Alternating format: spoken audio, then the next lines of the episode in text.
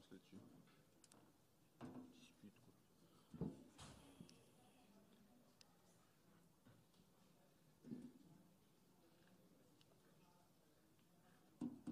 15. D'accord, mais c'est des, c'est des images d'illustres. Je les lance pas. D'accord. Bien, bonne émission tout le monde. Ça va On s'ouvrir. appelle dans 5, 4, 3, 2.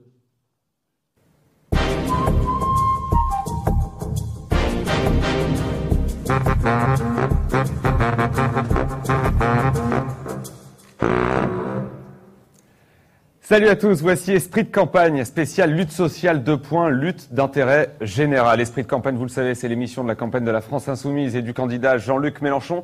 Émission d'ailleurs qui fait euh, bientôt plus d'audience hein, que certaines chaînes d'infos. Salut Charlotte.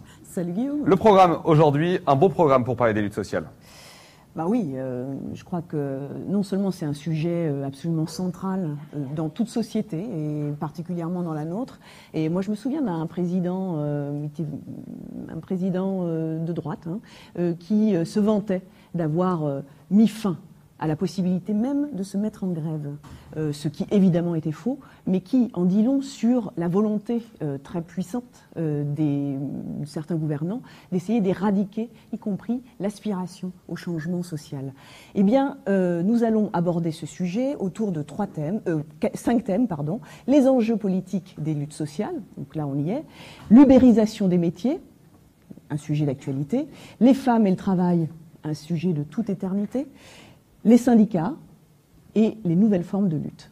Alors avant de rentrer dans le vif du sujet, quand même un mot de cet incroyable événement qui était la marche pour la 6ème République. C'était euh, samedi 18 mars dernier. Un événement qui euh, sera incontestablement un des plus grands rassemblements populaires de cette campagne électorale. on peut le dire. On peut le dire. Un rassemblement populaire et puis un rassemblement qui avait surtout un fond politique essentiel, un fond politique qui était partagé, qui était parfaitement bien compris et qui a été euh, bon, une démonstration de force, on ne, le cesse de, on ne cesse de le dire. Démonstration de force de la France insoumise avec des gens qui se sont levés très tôt, qui ont fait des heures de bus pour être présents à cette marche. Et puis, euh, bien sûr, vous, vous étiez en nombre sur les réseaux sociaux et belle démonstration de force encore partout en France et même parfois partout dans le monde. Et puis, deux jours après, le débat, le grand débat sur TF1 avec euh, Jean-Luc qui a été découvert, voire redécouvert. Oui, et je dirais même que ça fait pas mal de bien de rentrer dans ce qu'ils appellent le début de la campagne euh, présidentielle, avec cette puissance, ce vent dans le dos qui était euh, euh, soufflé euh, depuis le 18 mars et qui a incontestablement donné une force à, notre candidat que tout le monde reconnaît, hein, même au-delà de notre, notre mouvement. Avec un débat, euh, c'est vrai, qui euh, a particulièrement bien marché sur TF1. On rappelle, 130 000 personnes sont venues marcher pour la 6ème République le 18 mars euh, dernier. Et puis, des chiffres également à vous donner. Regardez, derrière moi, il y a des chiffres qui vont s'afficher. qui concernent... euh, non, je me trompe peut-être, il n'y a peut-être pas de chiffres. Si, ça y est, voilà, les chiffres qui ne cessent de monter. 241 000 personnes sont abonnées sur la chaîne YouTube de Jean-Luc Mélenchon, 1 million d'abonnés sur Twitter, 753 000 abonnés sur Facebook et le chiffre a été dépassé après le 18 mars. Plus de 300 000 personnes appuient la candidature de Jean-Luc Mélenchon pour euh, l'élection présidentielle du 23 avril prochain. C'est conséquent. C'est énorme. C'est énorme, d'autant plus qu'il y, a, il y a vraiment un mouvement, comme tu l'as dit, hein, de découverte. Mais je dirais même plus, euh, ce que les gens ont compris, c'était que on n'y arriverait pas si on ne se mobilisait pas. Et donc des gens qui, euh, euh, jusque-là, attendaient de voir venir, euh, il y a beaucoup d'indécis, hein, y compris, hein, mais euh, je pense qu'il y a aussi des gens qui se décident maintenant à mettre la main à la pâte de la campagne et de la campagne des Insoumis. Et ils viennent de découvrir, pour beaucoup, que appuyer la candidature de Jean-Luc Mélenchon sur euh, jlm2017.fr permettait d'entrer en contact avec tout un réseau euh, d'actions, un réseau euh, assez fourni, assez riche, avec une multiplicité de types d'investissements, de- des dons évidemment. Vous pouvez faire des dons par le biais de la plateforme, vous pouvez assister à des réunions publiques, vous pouvez en organiser, vous pouvez differ des tracts, c'est-à-dire vous pouvez commander du matériel et le diffuser vous-même. Enfin bref, il y a tout ce qu'il faut pour faire campagne, et ceci est à portée de main, à portée de clic, je dirais. Oh, Euh, c'est joli. J'ai fait, le petit joueur, parce que le vrai chiffre, c'est pas 300, c'est plus de 320 000 citoyens Ouais. appuient donc la campagne de Jean-Luc Mélenchon. Et cette émission, vous le savez, en direct sur YouTube et sur l'ensemble des réseaux sociaux. Esprit de campagne aujourd'hui, spécial lutte sociale. C'est parti.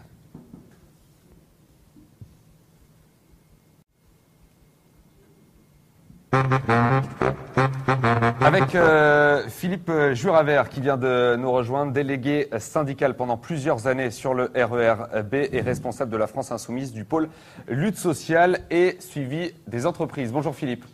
Bonjour Guillaume. Quel Bonjour, titre Philippe. Oui, mais justement, je suis un peu flatté là. Avec un titre aussi long, c'est la première fois qu'on me le fait comme ça. euh, c'est impressionnant. hein, impressionnant. Philippe, euh, quelques mots tout d'abord pour débuter. Qu'est-ce qu'une lutte sociale aujourd'hui? Comment peut-on la, caractér- la caractériser pardon? Quand on dit lutte sociale, évidemment, la première chose à laquelle on pense, on pense à tous ces travailleurs, on pense aux employés, on pense aux salariés qui représentent 13 millions de personnes. Et ces 13 millions, on se dit, ben, ça représente une force. Et on oublie, on oublie qu'il y a une force qui existe aussi, qui existe et qui fait euh, régner une lutte de classe. Quand Warren Buffett, le milliardaire, dit euh, cette lutte de classe, on est en train de la gagner, eh ben, dans le même temps, on voit qu'on a, concernant les dividendes, des chiffres qui sont annoncés et qui montrent qu'en effet, il y a une classe qui est en train d'avancer. Mais quand tu parles de 13 millions, euh, 13 millions de personnes, c'est 13, 13 millions Ouvriers de et personnes, ouvriers employés. et employés. Voilà, C'est, euh, je crois savoir, c'est- la moitié euh, de la population active, c'est ça? Exactement. Ah ouais. C'est exactement, c'est la moitié, ça représente une force, Ouais. et ça devrait, et c'est un petit peu à l'image de ce qui se passe dans les entreprises, ça devrait être suffisant pour pouvoir dire que ce rapport de force existe. Mhm. Et ce que je suis en train de vous dire, c'est qu'il y a une autre force qui est en train d'avancer, et qui est là, qui est bien présente. Et on le voit aujourd'hui dans l'actualité politique. J'ai cité pour Warren Buffett, j'aurais pu dire la même chose avec euh, Denis Kessler en 2007. Ah oui. Tu as parlé de Sarkozy. Ouais, ouais. qui, qui était là et disait bon, euh, les acquis euh, du CNR, il faut les abattre. Quand on voit aujourd'hui Macron qui avance avec sa retraite à point, on se dit ben voilà quoi, on sait pour qui il travaille, on sait ce qu'il est en train de servir. Et par rapport à ça, il faut opposer une force. Cette force, elle est en train de se construire. Il faut avouer qu'elle est en train de se construire. Elle a montré une forme en 2016 euh, qui était fabuleuse pour pouvoir s'opposer à la loi El Khomri. Et la France insoumise, dans ce cadre de cette lutte, a montré tout son savoir-faire. C'est-à-dire que tout ce qu'on a essayé de monter avec Jean-Luc Mélenchon, on l'a mis au service de cette lutte. Et grâce aussi aux syndicalistes, hein, on est arrivé à mener une force des syndicalistes à l'intérieur de la France insoumise. Euh, Dans les faits, comment elle se concrétise cette force? Toi, tu es responsable des luttes sociales et suivi des entreprises pour la campagne. Voilà. Au quotidien, comment les informations te remontent et quel est ton périmètre d'action ensuite? En gros, ça représente euh, deux voyages, deux déplacements par semaine dans les entreprises. On en est euh, depuis un an à un peu plus de 100 entreprises visitées.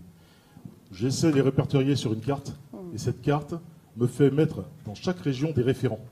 Ces référents, lutte, me permettent de remonter des informations, d'être réactif et de pouvoir informer non seulement euh, le bureau de campagne, mais également Jean-Luc Mélenchon sur des actions qu'on pourrait cibler, c'était le cas pour Nexis, c'était le cas pour la sidérurgie, et qui nous permettent d'alimenter le débat politique.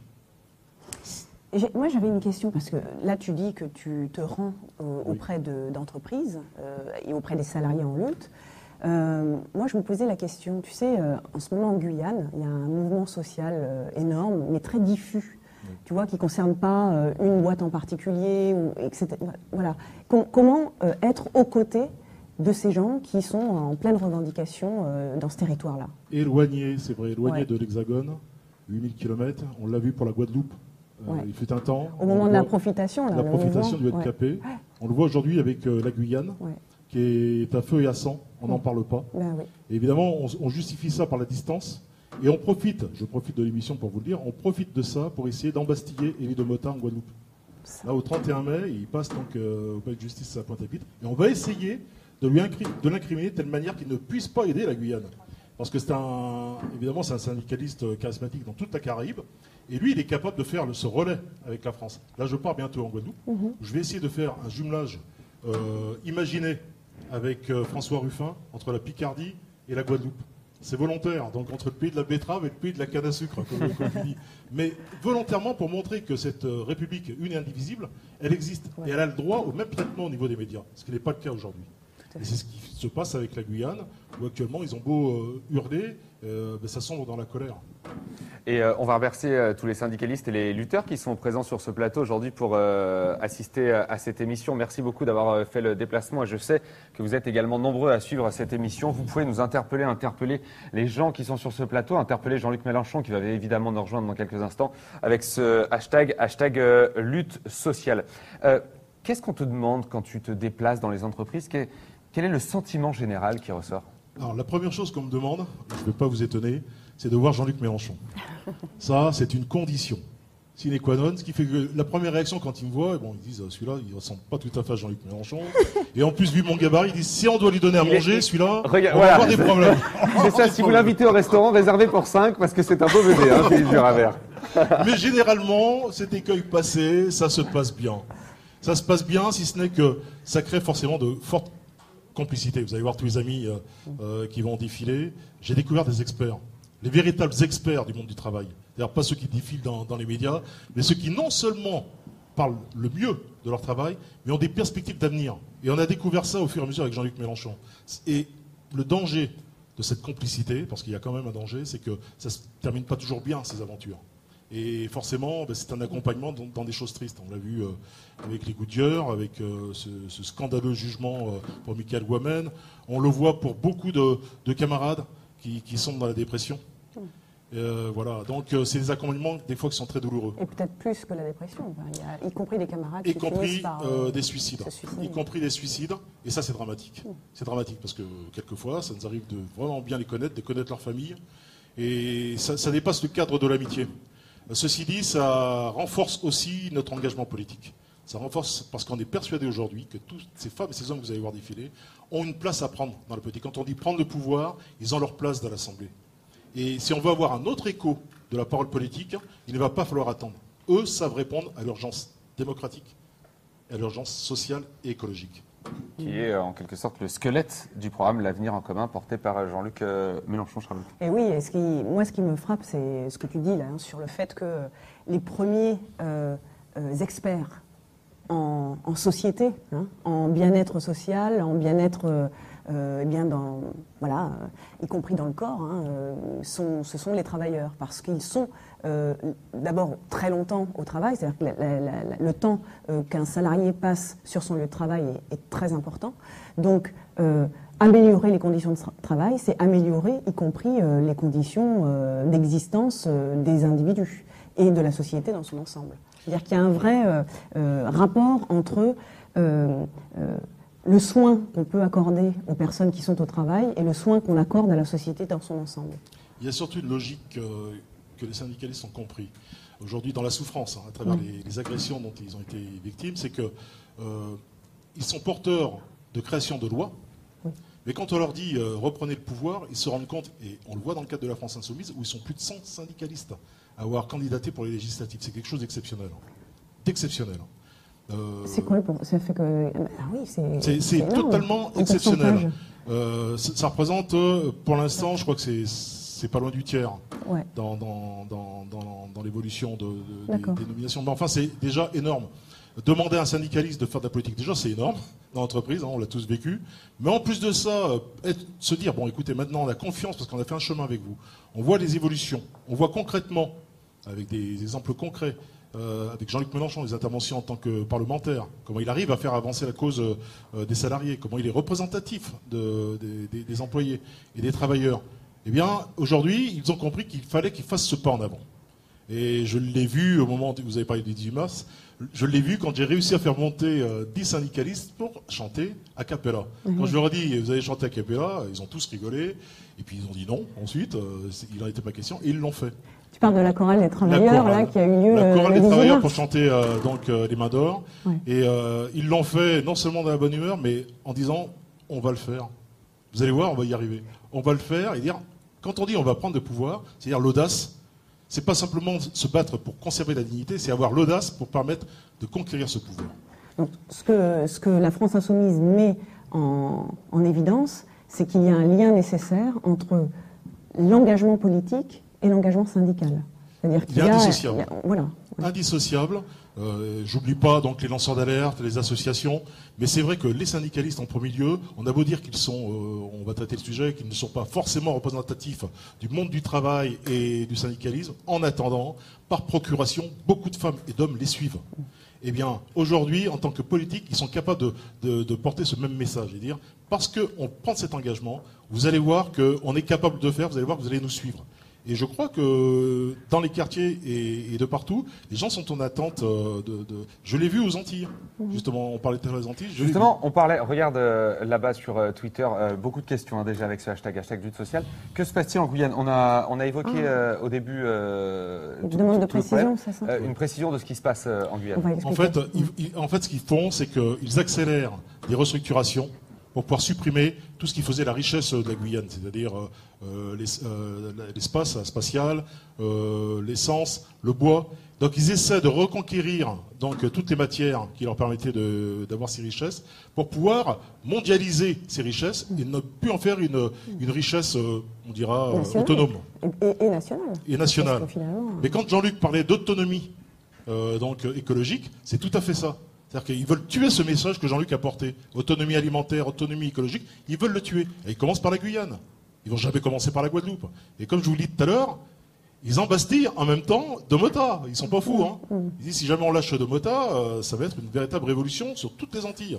Donc on commence à le mettre en, en tôle et puis on va poursuivre. Et donc c'est pour ça que la Guyane essaie de faire euh, le plus de bruit possible.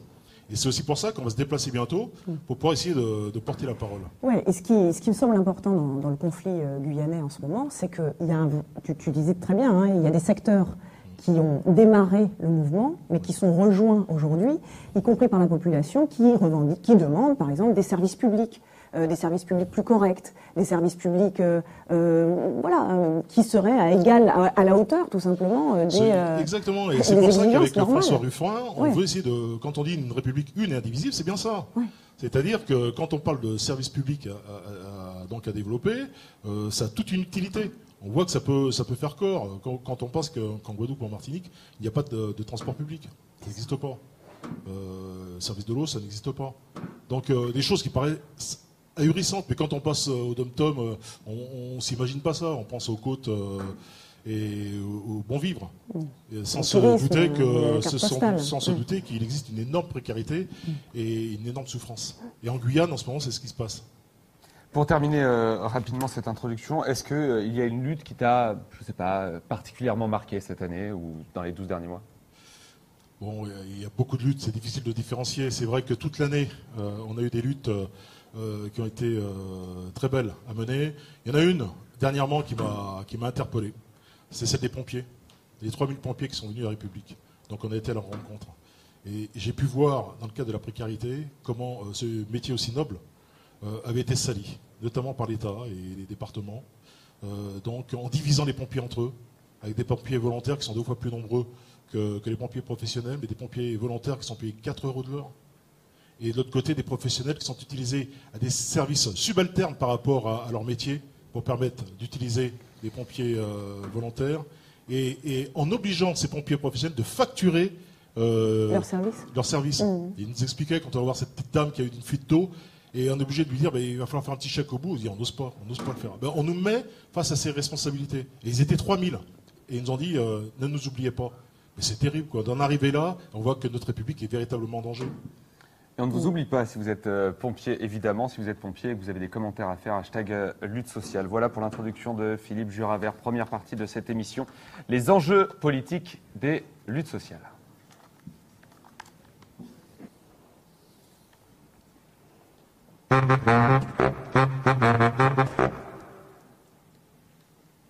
Jingle, pas de jingle Non, pas de jingle, c'est pas grave. Première partie de cette émission, les enjeux politiques des luttes sociales, avec Lionel Buriello qui va venir nous rejoindre avec euh, André Fada et euh, peut-être Gilles Reynaud tout à l'heure.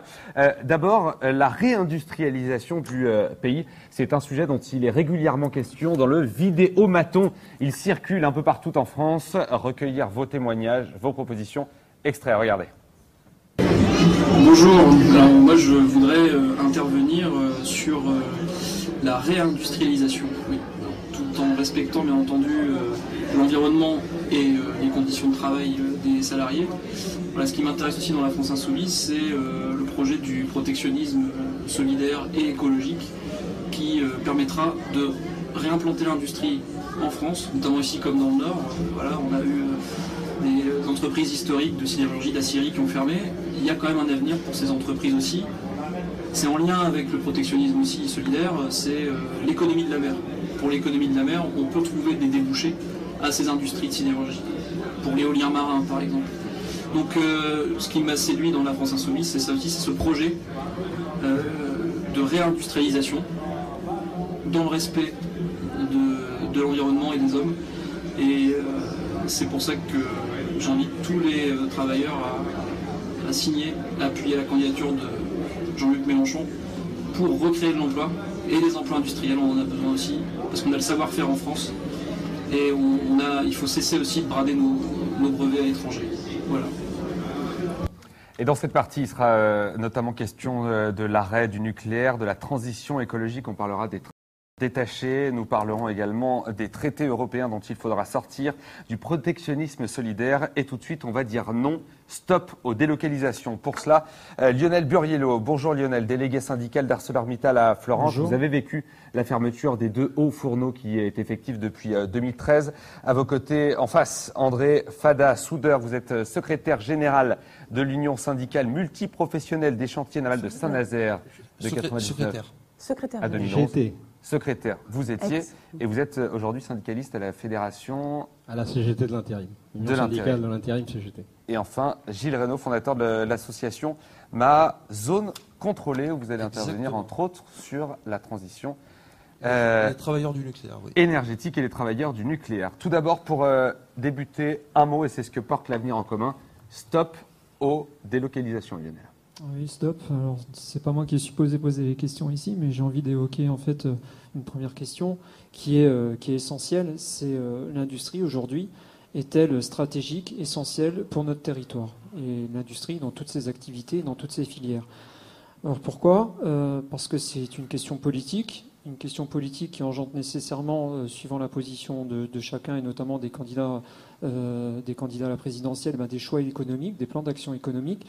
Et, euh, et à ce titre-là, euh, bien évidemment, la question de la réindustrialisation passera bien évidemment par la prise en considération ou non euh, de, de certains, de certains choix qui, qui vont, qui vont s'orchestrer. Donc, euh, concernant l'industrie, bien évidemment, je vais parler de, de ce, qui, que, ce que De je connais mieux, en l'occurrence la filière acier. Ouais. Euh, on sait tous que, voilà, comme les chantiers navals de Saint-Nazaire, la filière acier, ben voilà, c'est une activité qui est cyclique, qui est cyclique. euh, Qu'est-ce que ça veut dire une activité cyclique? Ah ben, C'est-à-dire qu'elle est saisonnière elle est, elle n'est euh, pas forcément saisonnière, c'est qu'à un moment donné, bah, bah, suivant la demande, suivant les clients, D'accord. eh ben, il y a parfois une forte demande, parfois une demande en berne, et qui fait qu'à partir de ce moment-là, ben, on doit avoir des outils qui fonctionnent soit euh, à hauteur de leur capacité nominale ou non. Donc, euh, vous n'êtes pas sans savoir qu'en 2008, en 2010, on a, suivi, ben, on a subi de, de plein fouet une crise qui a, hum, qui a eu pour conséquence, notamment dans la filière acier, donc de, de mettre en veille sous cocon euh, voire de fermer euh, des capacités des hauts fourneaux, des aciéries, et qui, euh, et qui ont engendré, si vous voulez, un véritable appel d'air à l'importation. Ouais, mais enfin, quel rapport entre la crise économique, hein, boursière, Mhm. et l'arrêt euh, de, votre, de votre production Ah bah toujours, euh, toujours là, cette question de mondialisation et ça. de générer du fric euh, au maximum. On n'est plus dans un état d'esprit à avoir euh, des industriels, des stratégies industrielles paternalistes. Non, on est vraiment dans des, des- des stratégies financières C'est la Qui- recherche du rendement du rendement. Mais, ce, ouais. ce qui est, ce, qui est, ce qui est assez, assez bizarre, c'est qu'au moment où on se bagarre pour notamment sauvegarder la, nos, nos- nos deux capacités, nos deux fourneaux à Florange, c'est que on ne prend pas la dimension en fait de tout ça. Euh, Aujourd'hui, avec, comme je disais, c'est une activité qui est cyclique. Avec, en 2008, en 2010, on avait une demande d'acier qui était en berne, donc on s'est dit bon, bah forcément, c'est des choix, on va dire entre guillemets, pas forcément acceptables, parce que c'était des sites qui étaient rentables, viables et fiables, mais on pouvait considérer qu'effectivement, avec une demande d'acier qui était en berne, ben voilà, le patron, Mittal, euh, a considéré de mettre sous cocon certaines capacités. Aujourd'hui, aujourd'hui, vu que c'est cyclique, cette demande d'acier rebondit. Et aujourd'hui, avec la fermeture de toutes ces capacités, on est dans euh, vraiment, on est, on est, vraiment dans le, le, le, besoin de répondre à nos clients. Et suite à ces fermetures de capacités, on ne peut plus répondre à cette demande.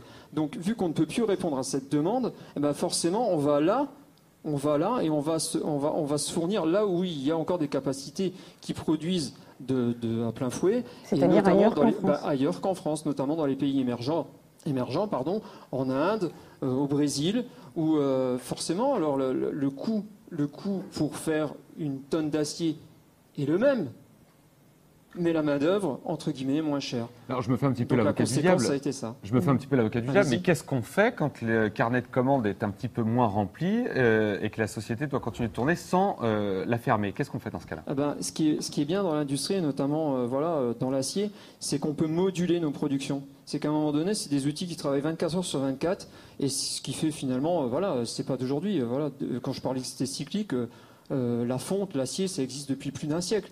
Donc euh, avant, avec euh, des véritables entre guillemets industriels, parce qu'il y a à boire et à manger aussi. hein, quand je disais pater- paternaliste, il y avait aussi à boire et à manger, les conditions de travail. On va pas évoquer, euh, on va pas rentrer dans les détails, mais bon. Mais effectivement, euh, la différence entre ces industriels entre guillemets et ces financiers, c'est qu'on arrivait à euh, moduler notre carnet commande, à lisser, si vous voulez, euh, la demande sur l'année. Tandis que là, ils ont une visibilité, une visibilité à court À terme court terme. et qui fait que ben voilà, euh, à court terme, eh ben, pour générer un maximum de fric, eh ben, on ferme certaines capacités. Et puis après, ben, je rentre pas dans les, les conséquences, des, qui engendrent des conséquences forcément industrielles par la fermeture des outils, des conséquences sociales par la suppression des emplois, et euh, en ce qui me concerne dans ma région, des conséquences politiques avec une montée du Front National. euh, Parce que, mais qu'on comprenne bien là, euh, pourquoi est-ce qu'on n'arrive pas à, à redémarrer? Parce que redémarrer un haut fourneau, c'est ça, ça, ça prend, ça prend beaucoup de temps. pourquoi est-ce qu'on n'a pas réussi à réinvestir les lieux, les usines dans lesquelles on fabriquait cet acier-là? Sachant qu'il y a une demande qui, qui repointe son nez maintenant. Ah bah c'est ni plus ni moins, c'est ce que, ce que je disais en introduction, c'est ni plus ni moins que des choix politiques. Ah.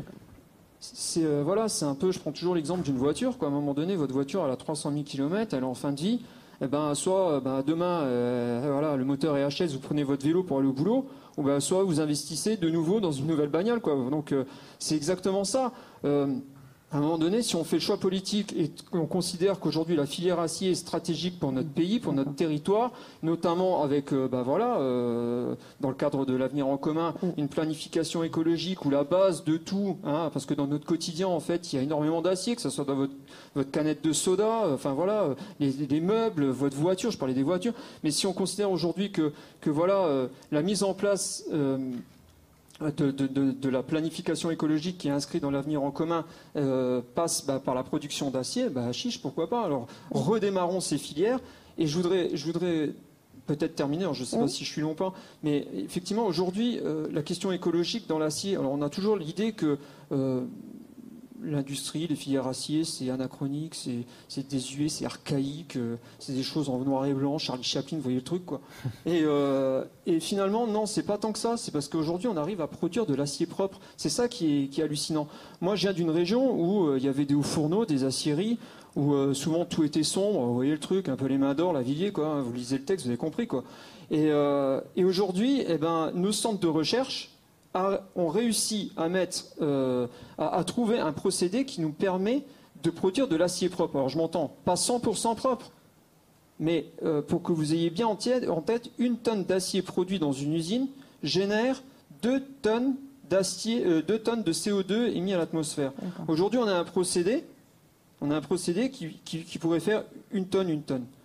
Et on se donne pas Pour l'opportunité. diminuer l'impact écologique de la production Exactement, et on d'acier. se donne pas l'opportunité aujourd'hui. Alors, vous parliez de redémarrage de capacité. Eh Ben, chiche, on redémarre les capacités pour euh, bah, mettre en œuvre euh, bah, la planification écologique de l'avenir en commun. Et en plus de ça, eh ben, on produit de l'acier propre. Euh, vous l'avez évoqué euh, il y a quelques instants, euh, Lionel, il y a peut-être là une vraie discussion à avoir et de vrais arguments à, vous donner si, si vous nous regardez. Les gens qui ne croient plus là en cette politique et se disent bon, on va aller voter Front National. Vous connaissez très bien le sujet. Que va-t-il se passer demain avec le Front National si tant est qu'ils arrivent au pouvoir? Quelle est la, la grande différence du projet? Parce qu'il y a un point essentiel là dans la différence du projet et de vision de l'industrie française. C'est très important de le souligner, je pense. Bah, La grande différence, et je, crois que c'est ce que soulignait euh, Philippe précédemment, c'est qu'à un moment donné, nous on parle de choses qu'on connaît, c'est-à-dire que nous on est syndicalistes et que bah, notre combat, hein, entre guillemets, ne se limite pas forcément au portier de notre usine. On a envie que ça soit, voilà, d'étendre cet appareil, euh, sur- puis d'étendre ce rapport de force. Euh, vous me parliez du Front National, très bien. Moi, à 10 km de là où j'habite, j'ai un maire frontiste euh, qui fait la une de tout l'ensemble des tabloïds français euh, pour, euh, pour tout et n'importe quoi, qui croit qu'aujourd'hui la politique c'est du marketing, et qui fait, fait qu'aujourd'hui, moi, ce mec-là, par exemple, j'ai envie de lui dire concrètement, depuis que les hauts fourneaux sont fermés, qu'est-ce que tu as fait, toi, en tant qu'élu, local, certes, mais élu, pour, pour donner l'opportunité, pour redonner de l'espoir et pour redémarrer ces outils de production? Rien. Rien. Et strictement rien. Alors c'est bien beau de pavaner dans les marchés, de, de- de dire voilà, tout est beau dans le meilleur des mondes, mais on ne l'a jamais vu distribuer un tract au portier, on l'a jamais vu venir euh, débattre, échanger avec les salariés. Je veux dire, non, ceux qui débattent et qui échangent avec les salariés, c'est nous, les syndicalistes. Alors souvent, euh, voilà, décriés, mais en tous les cas, c'est nous, quoi.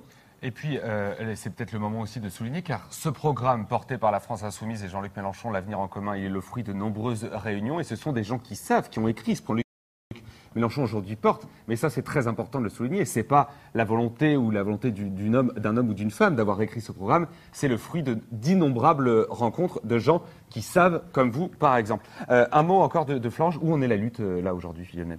Alors je vais faire, euh, faire de l'humour. J'ai presque envie de dire qu'avec Mittal, finalement, le seul qui se retrouvera pas au chômage, c'est le syndicaliste, parce qu'il y a toujours du taf, quoi.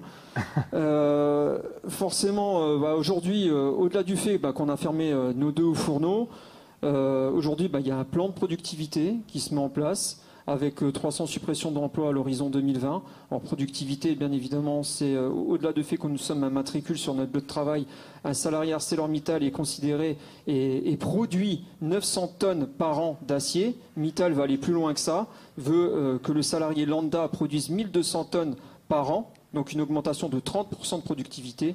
Et bien évidemment, euh, la politique Mittal financière passe inexorablement par des suppressions d'emplois, donc 300 emplois à l'horizon 2020. Avec euh, une réponse euh, pour tout ça, peut-être, en tout cas, on y croit ici à la France Insoumise, le protectionnisme solidaire. On en parle juste après cette euh, petite vidéo. Regardez. La grosse préoccupation, c'est une nouvelle vente euh, de notre, de notre chantier qui est soumise et qui nous interroge fortement sur, euh, sur l'avenir de nos emplois et euh, sur l'avenir même euh, de notre industrie euh, en termes de perspective. Une nationalisation, pourquoi pas mais derrière, quel contenu on y met? Quel contenu social on y met? Et quel contenu de politique industrielle on y met? C'est cette question-là, parce qu'il ne faudrait pas que la revendication de la nationalisation ça soit un petit peu un plat sur une jambe de bois. Dans cette Europe hyper libérale, on est soumis à la concurrence sociale avec euh, de nombreux salariés détachés qui, viennent travailler sur le site et qui génèrent forcément, euh, je dirais, de la haine hein, euh, et de l'incompréhension par rapport aux, salariés locaux.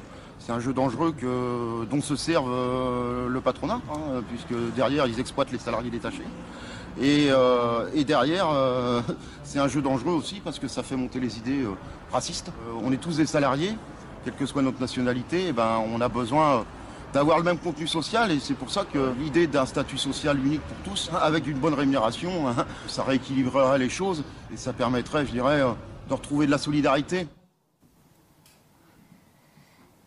On va donc parler du protectionnisme On solidaire. va parler du protectionnisme solidaire euh, maintenant et, et- et en particulier de, cette, euh, de ce phénomène-là hein, qui est décrit euh, par euh, la personne qu'on vient de voir euh, dans le reportage, les, y compris les travailleurs détachés, hein, qui sont un, un phénomène actuel. Mais d'abord, la question du, du protectionnisme comme étant une réponse à la façon dont aujourd'hui on produit et comment ce, ce pourrait être un moyen de relocaliser la production en France. Bon, moi, je voudrais aborder quand même euh, à partir de la, de la réalité des chantiers navals de Saint-Nazaire. Ouais. Euh, c'est qu'aujourd'hui, euh, depuis déjà euh, 20 ans à peu près, il y a une politique d'affaiblissement des capacités industrielles du chantier naval. Comme le dit Joël Cadoré, qui est délégué syndical du chantier naval, c'est un statutaire de STX, effectivement. ce Alors que chantier- vous, vous étiez un intérimaire. Moi, j'étais intérimaire sur ce chantier naval. Je faisais partie de la sous-traitance. Ouais. Et justement, nous, on a connu, euh, à partir de 99, euh, une explosion de la sous-traitance en cascade, avec euh, une multitude de, de statuts euh, de précarité, une montée euh, phénoménale de la précarité, ce qui nous a poussé à, à- à nous organiser autre- autrement pour faire face à, à cette euh, atomisation du salariat. Euh, on s'est retrouvé à 14 000 travailleurs sur ce chantier naval de 130 hectares euh, en 2002. Pendant combien de temps Jusqu'en dure 2008 à peu 2008. près, qu'il y a eu une grosse vague de licenciements déguisés, parce qu'ils ont cassé toute la sous-traitance. Et euh, donc, euh, ce sont des milliers de, de salariés sous-traitants qui se sont retrouvés sur le pavé. Mais euh, durant ces années-là, de 99 à 2008, et, et encore avec l'activité actuelle, bon, on a connu quand même une nouvelle organisation du travail qui a mis en danger le chantier naval lui-même par rapport à la pérennité du site. Euh, et euh, cette explosion de la sous-traitance avec cette atomisation du salariat qui a fait que des milliers de salariés intérimaires arrivaient, de partout, mais à partir de 2001, la nouveauté, en plus de cette sous-traitance en cascade, ça a été le détachement organisé de façon massive. Détachement de travailleurs en provenance euh, d'autres pays, hein, notamment euh, du pays de l'Est, du sud de l'Europe aussi, mais euh, c'est à partir de 2001 que nous, euh, en tant que syndicalistes, on intercepte une note interne qui avait pour nom de code euh, montage exotique et qui était structurée, planifiée par la direction des chantiers, c'était Alstom Marine à l'époque, qui prévoyait, qui invitait les directions des sociétés sous-traitantes à faire appel à, à de la main-d'œuvre en provenance de pays à faible coût, à partir de taux horaires intéressants frôlant le SMIC, euh, à réfléchir sur des amplitudes horaires au-delà de la durée légale.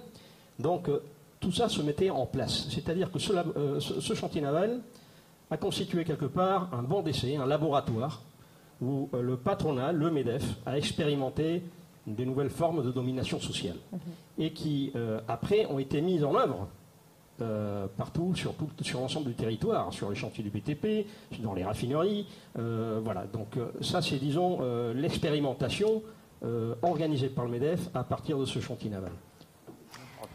Oui, et, ce que vous, vous, démontrez, c'est que finalement, il y a eu une dégradation progressive. C'est-à-dire que est aujourd'hui à un stade très avancé de la, dégradation des conditions de travail, et y compris l'entre- enfin, la, volonté de dresser les travailleurs les uns contre les autres, les statutaires, les pas statutaires, les euh, intérimaires, les détachés. Finalement, on se retrouve, comme, vous disiez, une atomisation du, salariat, qui est vraiment l'expression euh, idéale pour euh, décrire vraiment la condition dans laquelle on ne peut plus précisément re- revendiquer un statut commun, des intérêts communs, parce que euh, on est divisé. Tout à fait. L'organisation du travail qui prend forme à partir du début des années 2000 euh, n'a pas seulement un objectif de, rentabilité financière, en s'appuyant sur le monoproduit tel que le Pacobo, parce que c'est un produit à forte valeur ajoutée. Il n'y a pas que ça. C'est aussi euh, une stratégie euh, idéologique, politique, pour mettre en opposition les travailleurs les uns contre les autres. Dans les années 90, dans les années 80, euh, les intérimaires, les sous-traitants, les salariés chantiers ont travaillé ensemble. Il y avait une très forte solidarité entre, entre nous. À partir de- du début des années 2000, il a fallu qu'on s'organise autrement. C'est pour ça qu'on avait mis sur pied une union syndicale multiprofessionnelle de site avec les camarades du chantier naval, les statutaires, euh, les sous-traitants et les intérimaires, de manière à faire force commune face à toute cette stratégie euh, qui cherchait vraiment à nous, à nous, à nous diviser. Oui, bien sûr. Et c'est ainsi qu'on a pu mener quand même un certain nombre de luttes euh, de salariés intérimaires qui venaient euh, de Dunkerque, de Marseille et d'autres régions, mais aussi de luttes victorieuses de travailleurs détachés. C'est-à-dire que vous avez réussi à prendre en charge les intérêts des travailleurs détachés. Absolument. De la même façon qu'on a euh, organisé euh, les salariés sous-traitants euh, locaux ou, ou- ou d'autres régions de France qui venaient travailler sur le chantier, on s'est occupé également d'organiser les travailleurs détachés. La première lutte a été en 2003, euh, lors de la construction de- du grand paquebot, le Mairie 2. Euh, bon, c'était un, chantier énorme. Euh, là, on voit arriver en 2002 euh, 230 travailleurs indiens. euh, euh, avec euh, des entreprises italiennes, des entreprises indiennes. Ça a été la première lutte qu'on a menée avec eux. On les a aidés à, s'organiser. Ça a été euh, très laborieux parce que c'était un travail de euh, tout un processus de recherche, d'arriver à les contacter. C'est très difficile d'entrer en contact avec les travailleurs détachés parce que quand ils partent de leur pays, quand ils quittent leur pays, non seulement pour certains, comme c'était le cas des Indiens, on leur pique le passeport, c'est-à-dire on leur confisque le passeport dès l'arrivée en France, Mais en plus, ils ont pour consigne de ne pas discuter avec euh, des travailleurs français, de ne pas avoir des échanges avec la population locale. Donc avec cette peur qui est phénoménale, donc forcément, c'est pour nous syndicalistes très difficile d'organiser la lutte. On a mis quand même quelques mois et on a réussi. Mais suite à cette lutte-là qui a été victorieuse, il y en a eu d'autres qui se sont enchaînés. Donc des travailleurs roumains, des travailleurs grecs, des travailleurs bulgares.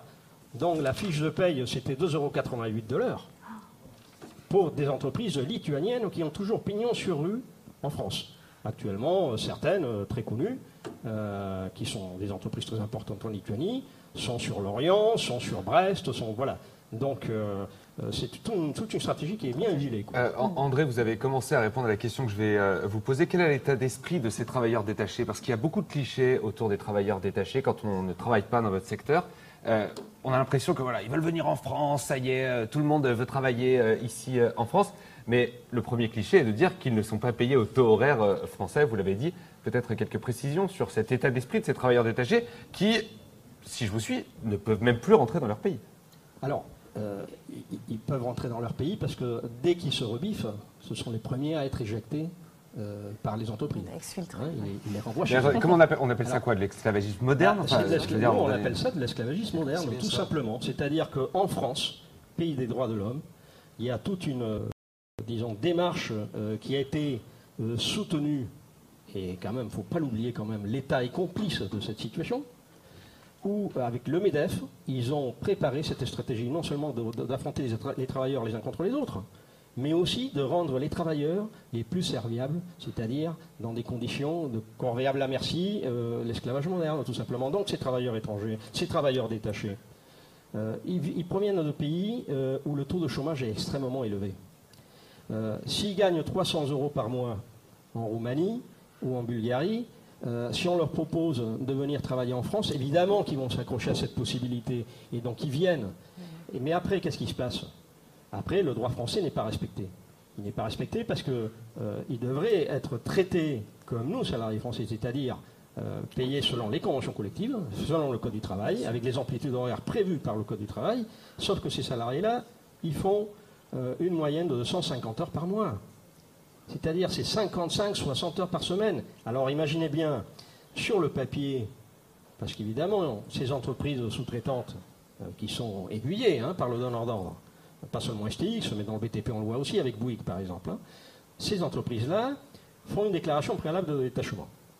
Alors sur cette déclaration, il est prévu où le salarié va percevoir le SMIC. Sauf qu'en réalité, ils les font travailler 55-60 euh, heures par semaine.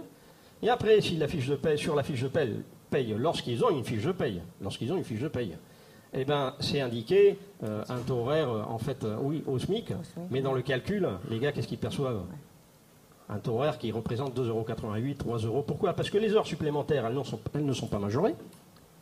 Oui, c'est ça. Ils n'ont aucune des garanties qu'on peut retrouver euh, du côté des, salariés français. Absolument, parce qu'on parle des cotisations sociales, elles sont, plus, euh, elles sont moins élevées qu'en France, c'est vrai.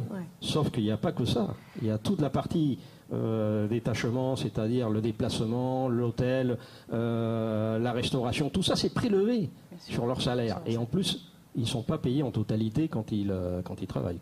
Même les EPI, moi j'avais entendu dire que les EPI aussi étaient retenus sur la fiche de paye des travailleurs détachés. Ah, Est-ce qu'on pouvait traduire alors, euh, le pays, c'est un équipement de protection individuelle, type chaussures de sécurité, des gants. Ils, les payent eux-mêmes Ils les payent eux-mêmes, tout à fait, oui. Alors, il y a des cas comme ça, effectivement. Ah il y a des cas. Euh, déjà, la, la, Au-delà de lutter contre le travailleur détaché, il faut lutter aussi contre l'employeur de travailleurs détachés. Absolument. Alors, il y a des lois, mais bon, les lois, on pourrait en parler. Euh, il y a une directive, 80, euh, une directive européenne. Euh, oui, c'est ça qu'il faut expliquer, c'est que c'est pas seulement, c'est pas le, seulement le Medef qui organise ça en France, c'est que c'est avec, on va dire la bénédiction, voire l'aide et, l'instigation des institutions européennes. Alors, il faut savoir quand même, je, voudrais quand même approfondir un petit peu là-dessus pour que Très rapidement. les gens comprennent. il existe une directive européenne qui prévoit un socle de droits sociaux. Euh, et en France, ça l'application de cette directive européenne, euh, la 96-71, consiste à euh, faire respecter le Code du travail et la Convention collective française. Ça, aujourd'hui, c'est pas respecté. La Pologne et les pays baltes, entre autres, s'opposent à la révision qui est à lieu en ce moment, qui consiste cette révision à renforcer encore plus les droits. Bon. Euh, et en même temps, euh, pour terminer, je voudrais rajouter quand même une chose, parce que les travailleurs détachés, ça c'est euh, un des volets, un des axes menés par le MEDEF, mais il y a aussi ce qui est en train de se passer en ce moment sur le chantier naval. J'étais ce, euh, ce matin à une négociation avec le MEDEF 44, le MEDEF de Loire-Atlantique, avec mes camarades du chantier naval, parce que le MEDEF, euh, ainsi que les entreprises sous-traitantes, avec le soutien de quelques organisations syndicales qui ont soutenu d'ailleurs la loi travail, euh, veulent mettre en place le contrat de fin de chantier, c'est-à-dire un contrat ultra précaire où tous les intérimaires vont se voir forcés à basculer là-dedans, c'est-à-dire fini les indemnités de fin de mission, fini euh, la durée légale, donc euh, on peut être euh, licencié à n'importe quel moment. On avance toujours plus loin dans la précarité. Tout à fait. Dans les enjeux politiques des luttes sociales, il y a bien évidemment la transition écologique. On en parle et on va répondre à cette question. Réindustrialiser le pays, est-ce que ça veut dire aussi polluer? On répond à cette question juste après cette foire aux questions, un sujet dont vous êtes très sensible sur les réseaux sociaux. Regardez. Il y a deux aspects dans la sortie du nucléaire. Il y a arrêter la production nucléaire d'électricité. Ça, ça, pose immédiatement un problème, c'est qu'il faut la remplacer par des énergies renouvelables. Le but, ça doit être 100% de renouvelables. Mais comprenez bien, on y va là aussi progressivement. Je ne vais pas vous dire, écoutez, demain on arrête toutes les centrales nucléaires du pays et puis on se débrouille, parce qu'on ne pourrait pas se débrouiller. Hein, D'abord, on provoquerait l'effondrement du réseau électrique. Donc on est obligé de dire on arrête une centrale et en même temps on a l'équivalent de production stable euh, en, énergie qui est disponible. Donc c'est une affaire de planification. La planification, c'est l'organisation, la mise en relation des différentes décisions et des différents moyens qu'on met en mouvement. Donc voilà comment ça se passera concrètement. Une fois qu'on a arrêté de faire fonctionner une centrale nucléaire, euh, et qu'on l'a c'est-à-dire qu'on l'a remplacée par une énergie renouvelable, bon bah après il faut démonter la centrale, c'est une opération extrêmement compliquée, puisque pratiquement tout ce qu'on démonte doit être euh, transformé en déchets euh, aussi inoffensifs que possible, sachant que des déchets totalement inoffensifs, ça n'existe pas. Alors là, j'aime mieux vous dire que euh, c'est une raison supplémentaire pour continuer à financer avec beaucoup d'argent euh, la recherche nucléaire. Pourquoi faire? Ben Justement pour refroidir les déchets nucléaires. Parce que tels qu'ils sont là, les déchets nucléaires, il y en a pour plusieurs dizaines de milliers d'années avant que la radioactivité qu'ils contiennent disparaisse. hein. Et on ne, peut, on ne pourra trouver le moyen de refroidir les déchets nucléaires que par la recherche, ça va pas se faire tout seul. hein. Et vous voyez donc que contrairement à ce que racontent quelques benets, euh, sortir du nucléaire, c'est pas du tout retourner à l'éclairage et à la bougie, c'est le contraire. Il faut faire des bondes techniques extraordinaires pour arriver à remplacer. Alors bon, je vous rassure, on sait le faire. Le seul problème qu'on a, c'est pas de trouver des énergies renouvelables, ni comment faire fonctionner des énergies renouvelables au niveau dont on a euh, besoin. Euh, c'est juste de l'organiser, c'est tout. Bien, on a vu euh, à quel point euh, la question de, de- l'industrialisation, et en particulier de l'industrie du nucléaire, pouvait être une industrie polluante dont il s'agirait aujourd'hui, en tout cas dans le cadre de l'avenir en commun, de sortir. Vous, Gilles Reynaud, vous êtes syndicaliste dans le secteur du nucléaire. Et vous avez monté une association qui s'appelle Ma Zone Contrôlée, euh, qui a la particularité de s'intéresser aux conditions de travail et de vie des salariés qui sont sous-traitants euh, dans l'industrie du nucléaire. Donc vous allez un peu nous expliquer, au titre, comme on le disait tout à l'heure, d'expert du nucléaire, parce que vous êtes dans la machine, vous êtes à l'intérieur, et vous avez du coup un point de vue particulièrement informé sur euh, les conditions de travail avec une industrie aussi polluante, aussi dangereuse, mais aussi les possibilités éventuelles d'en sortir. Oui. Euh, avant de commencer, déjà, je voudrais euh, faire un petit coucou à tous les copains qui sont malades aujourd'hui. Eh bien, faites-le. ouais. Euh, Dominique, Mathieu, Judicaël, Sylvain, Jérôme, Nordine et Bastien, euh, des gens qui sont aujourd'hui euh, affectés au plus profond de- d'eux par la maladie, des maladies professionnelles, euh, de- des discriminations syndicales, euh, des risques psychosociaux, enfin voilà, toutes ces personnes-là, je, je tenais à les saluer euh, ce soir. Vous avez bien fait. Euh, ensuite, pour, pour répondre à, à votre question, euh, le nucléaire, oui, euh, il va falloir en sortir, mais euh, on aura besoin de, de tout le monde. Aujourd'hui, euh, la filière nucléaire, c'est 220 000 salariés. En totalité, 170 000 salariés d'entreprises extérieures sous-traitantes. 170 000 en plus des 220 000 Non. ou à l'intérieur Sur les Donc, 220 sur les 000, 220 000, il y en a. 170 000. Donc il y a une majorité Tout à fait. Aujourd'hui, la sous-traitance, ça représente plus de 80% des activités sous-traitées.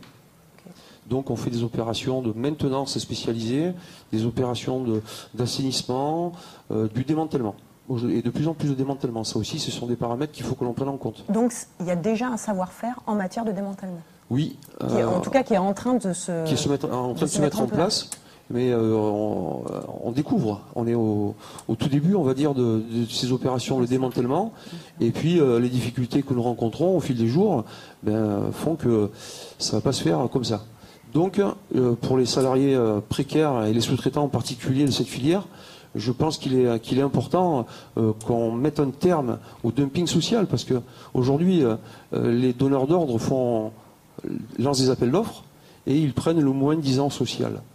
Donc ça se répercute sur des conditions de travail, et donc in fine, on met en péril la, santé, la sécurité, la sûreté, ça va La pas avoir- santé.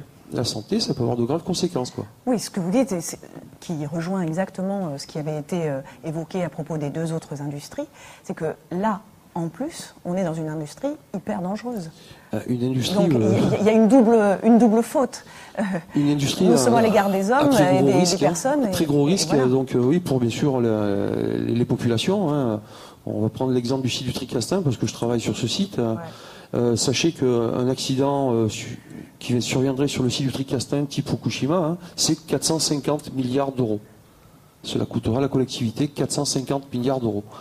Donc, euh, Oui, le enfin, site- si, si on survit. hein. si on survit, alors il y aura bien évidemment euh, des zones, hein, à Fukushima, nous voyons bien qu'il y a des zones qui sont interdites aujourd'hui. euh, euh, on essaye petit à petit de faire revenir les populations. Mais nous, en France, euh, le pays le plus nucléarisé du monde, nous avons 59, euh, 58 réacteurs pardon, euh, installés sur euh, l'ensemble du territoire, euh, plus euh, les sites euh, Areva et CEA. Euh, Je pense que nous avons un intérêt euh, fort à, nous, préoccuper aujourd'hui. La machine, il faut qu'elle soit en état. Nous sommes tous d'accord. Euh, il y a des difficultés avec les forges euh, du Creusot, des falsifications de documents qui, apparemment, euh, les taux de carbone euh, dans les pièces euh, risqueraient peut-être de casser. On Falsification de documents, c'est ce que vous venez de dire. c'est en cours, oui. Il y a des, des enquêtes en cours. C'est l'ASN qui a soulevé, on va dire, ce- cette, euh, cette anomalie. C'est-à-dire l'agence de sécurité nucléaire. La- L'agence, euh, De sûreté nucléaire. l'autorité de sûreté nucléaire. L'autorité de sûreté nucléaire. Et donc, par exemple, on a la, la difficulté aussi pour la, la cuve du réacteur de l'EPR à Flamanville. Nous ne sommes pas sûrs qu'elle ait euh, les, les- les critères en termes de qualité. Donc, s'il faut enlever cette cuve, ben, on est mal barré. Quoi. Voilà. Ce qu'il faut dire aussi, ce qui est important de préciser, c'est que la sortie nucléaire va prendre du temps. Il y aura des recherches. Il y a 50 ans euh, qui vont arriver devant nous. Ces vecteurs d'emploi pour une écologie plus propre, sans, euh, sans, sans licenciement. C'est ça aussi qu'il faut Oui, dire oui. aujourd'hui. Euh, bien sûr, pour arrêter euh, une centrale nucléaire, euh, ça va prendre euh, quelques années. Euh, il va falloir qu'on s'assure aussi que, même à l'arrêt, euh, l'installation euh, respecte les, les critères, qu'il n'y ait pas de fuite, qu'il n'y ait pas d'anomalie. Donc, euh, je Donc ça pense va que- mobiliser euh, encore des gens. euh, Tout à fait. Et puis surtout, après, c'est les opérations, le démantèlement. Il va falloir que l'on s'appuie justement sur les connaissances qui ont- et les compétences qui sont aujourd'hui acquises par les sous-traitants. Depuis les années 90, on a sous-traité, et aujourd'hui, les exploitants ne savent plus faire. Le geste technique. On devait répondre à cette question euh, tout à l'heure, on va y répondre. Réindustrialiser le pays, euh, ça veut euh, pas dire polluer. Ce hashtag lutte sociale, continuez de nous envoyer vos questions par Facebook ou par... tout à l'heure, on l'a dit, hein, aujourd'hui, on sait produire un, acier plus propre. Avant, c'était une tonne d'acier produit, deux tonnes de rejet de CO2. Et aujourd'hui, on arrive à faire une tonne produite et une tonne de rejet. Euh, je vous laisse répondre, messieurs, à cette euh, question. Est-ce que c'est valable pour l'ensemble des filières de l'industrie française? Moi, ce que je pourrais dire euh, au niveau de la construction navale, c'est qu'aujourd'hui, il existe des besoins quand même euh, considérables de renouvellement de la flotte, euh, avec des armateurs français qui perçoivent des aides publiques euh, pour aller construire dans les, pays, dans les chantiers navals des pays asiatiques. Donc ça, c'est complètement aberrant. aberrant. Euh, donc ça, déjà, il faut euh, réorganiser tout ça parce que les armateurs français, il faut qu'ils construisent sur ce chantier naval qui est celui de Saint-Nazaire, parce que les capacités industrielles de ce chantier, elles existent, elles sont très fragilisées. Et on parle d'écologie. Eh ben, qu'est-ce qu'on attend? La prochaine marée noire? Pour pouvoir se lancer euh, dans la construction de pétroliers double coque, double fond, de vraquiers, de méthaniers de haute qualité? Ce que vous dites, c'est qu'en investissant dans la construction de nouveaux bâtiments, on, euh, on réduit les risques d'accident et donc de pollution. Absolument, parce qu'il y a une grande quantité de navires, euh, des vrais navires poubelles qui euh, jonchent, euh, qui naviguent euh, sur toutes les mers du monde, et qui, euh, bah, le risque est potentiel. Quoi. Donc euh, il y a toute une démarche, euh, non seulement de construction navale, mais aussi de démantèlement de ces vieux navires. Par exemple, Brest, je sais que mes camarades à Brest se battent pour qu'il y ait euh, la possibilité de démanteler les navires poubelles. Ici, parce Euh, que très souvent on va en Inde pour euh, Ouais, c'est ça le démanteler les- problème. ouais. C'est ça le problème. Le Clémenceau, où est-ce qu'il a été démantelé comme navire militaire hein? Dans- Et dans quelles conditions? Parce qu'il faut penser aussi dans quelles conditions ils ont fait travail. travailler les travailleurs là-bas. Quoi. Donc en France, il existe des capacités pour pouvoir, et qu'il faut moderniser d'une part, il faut ces capacités qu'il faut entretenir, et qu'on ne peut pas laisser euh, voilà, euh, se fragiliser comme ça. Quoi. Bien sûr. Lionel Buriello, vous vouliez euh, ajouter quelque chose? Ouais, je voulais juste euh, compléter quelque chose. Euh, effectivement, il y a des nouveaux procédés concernant l'acier pour produire de l'acier propre aujourd'hui, enfin quasi propre aujourd'hui. Euh, mais il ne faut pas négliger aussi euh, l'investissement sur euh, l'existant, avec l'obsolescence. Parce que mine de rien, bah voilà, le, le résultat d'exploitation brute, ben voilà, il est, il est reversé majoritairement dans le cadre de dividendes aux actionnaire et une, une très faible partie est reversée à l'investissement et aux travaux neufs de l'outil. Donc finalement, bah voilà, au, fi- au final, bah, on a une obsolescence de nos, de nos outils qui, euh, par le parfait, bah, bah, pollue plus. Oui. Voilà. On va, on va peut-être rappeler rapidement les trois points du programme que, que vous portez, euh, Lionel, sur le sujet. Et les points du programme de l'avenir en commun que vous portez sur le sujet. Eh ben, écoutez, euh, les, les trois, j'ai pas compris. euh. Les, les points du programme euh, essentiels euh, Ah, sur, bah, écoutez, sur bien- ce dont on vient parler. Bah écoutez, bien évidemment, c'est à un moment donné, c'est porter, euh, porter haut et fort ben, que la- l'industrie aujourd'hui est, est primordiale et essentielle pour notre territoire. Et, euh, et si on peut le faire euh, proprement, écologiquement, euh, de façon responsable, sans avoir les dictates d'un patron qui, est, qui est financier sans aucune, sans aucune stratégie industrielle, je pense que voilà, c'est ce qui est évoqué dans, dans le programme de, Jean-Luc Mélenchon avec un protectionnisme solidaire, des lois anti-dumping. Enfin, je vais pas refaire tout le programme, mais effectivement, voilà, quelque chose qui porte bien son nom d'ailleurs parce que c'est en commun que qu'on l'a travaillé. Et, et rapidement pour terminer, euh, Gilles, aujourd'hui, on a besoin de cette transition, c'est possible, et c'est le fruit d'une réelle volonté politique que vous portez. Euh, oui, euh, il va falloir euh, qu'on envisage sérieusement la sortie du nucléaire, mais euh, je vais insister. On l'envisage sérieusement, vous inquiétez pas. Oui, oui, mais euh, il va falloir qu'on le fasse avec les salariés, quoi. Et les salariés, pour qu'ils adhèrent à, cette, à, cette, à ce projet, euh, il va falloir euh, le- enlever cette précarité qui existe, parce que c'est un véritable cancer. Euh, Aujourd'hui, euh, il y a des outils qui sont déjà prêts. Il y a des, statuts qui ont été euh, élaborés. je l'ai sous les yeux là ici. Voilà, il faut vite que nous fassions, que l'on sécurise ces salariés. Ils vont adhérer à ce projet de sortir du nucléaire, sécuriser les installations. On a vraiment besoin d'eux. Et peut-être bien qu'aussi, le jour où on aura un accident nucléaire, ce que je ne souhaite pas, on aura aussi besoin de ces compétences.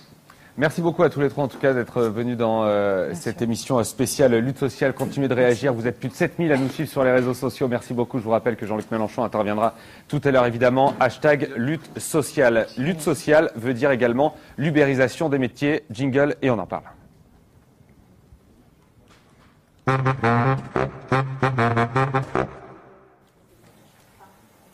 Et qui parle de l'ubérisation des métiers? Qui en parle le mieux? Euh, Daniel Simonet. Elle fait un Eh oui. spectacle euh, des. euh, j'ai perdu le mot, j'ai perdu le mot, Charlotte. Des La conventions, confé- non, conférence gesticulée. conférences gesticulées. Allez la voir. Vous avez les dates euh, sur son blog. Daniel Simonet, c'est hilarant. Tenez, allez, petit extrait pour vous. D'ailleurs, je sais pas si vous vous souvenez, euh, à l'automne, vous savez, quand il y a la dame, là, elle a perdu euh, 500 Hum. euh, SMIC annuel euh, de bijoux. Là. C'est terrible ce qui lui est arrivé. Hein. J'arrive pas à prononcer. Kim Il y en a qu'on leur fiche. On pourra s'échanger. D'accord Vous me faites des fiches sur euh, les people et je vous fais des fiches sur les politiques. Bon, c'est c'est terrible ce qui est arrivé à cette dame. Mais en fait, euh, c'est vrai, ouais. Mais en fait, le même jour, vous avez euh, un chauffeur VTC qui a été retrouvé mort dans sa voiture parce qu'il a eu crise cardiaque causée par l'abus de boissons énergisantes pour tenir la cadence. Voilà où conduit l'ubérisation à cette paupérisation. Un dumping social sans fin. Regardez. Vous avez, pour comprendre, vous avez le chauffeur de taxi qui subit la concurrence déloyale du chauffeur VTC. Le chauffeur VTC subit la concurrence déloyale du loti capacitaire. Alors, je ne peux pas vous expliquer en détail, mais grosso modo, c'est comme un VTC, mais avec euh, moins de, contraintes en termes de formation. Et il est censé faire du transport collectif qu'il ne respecte pas.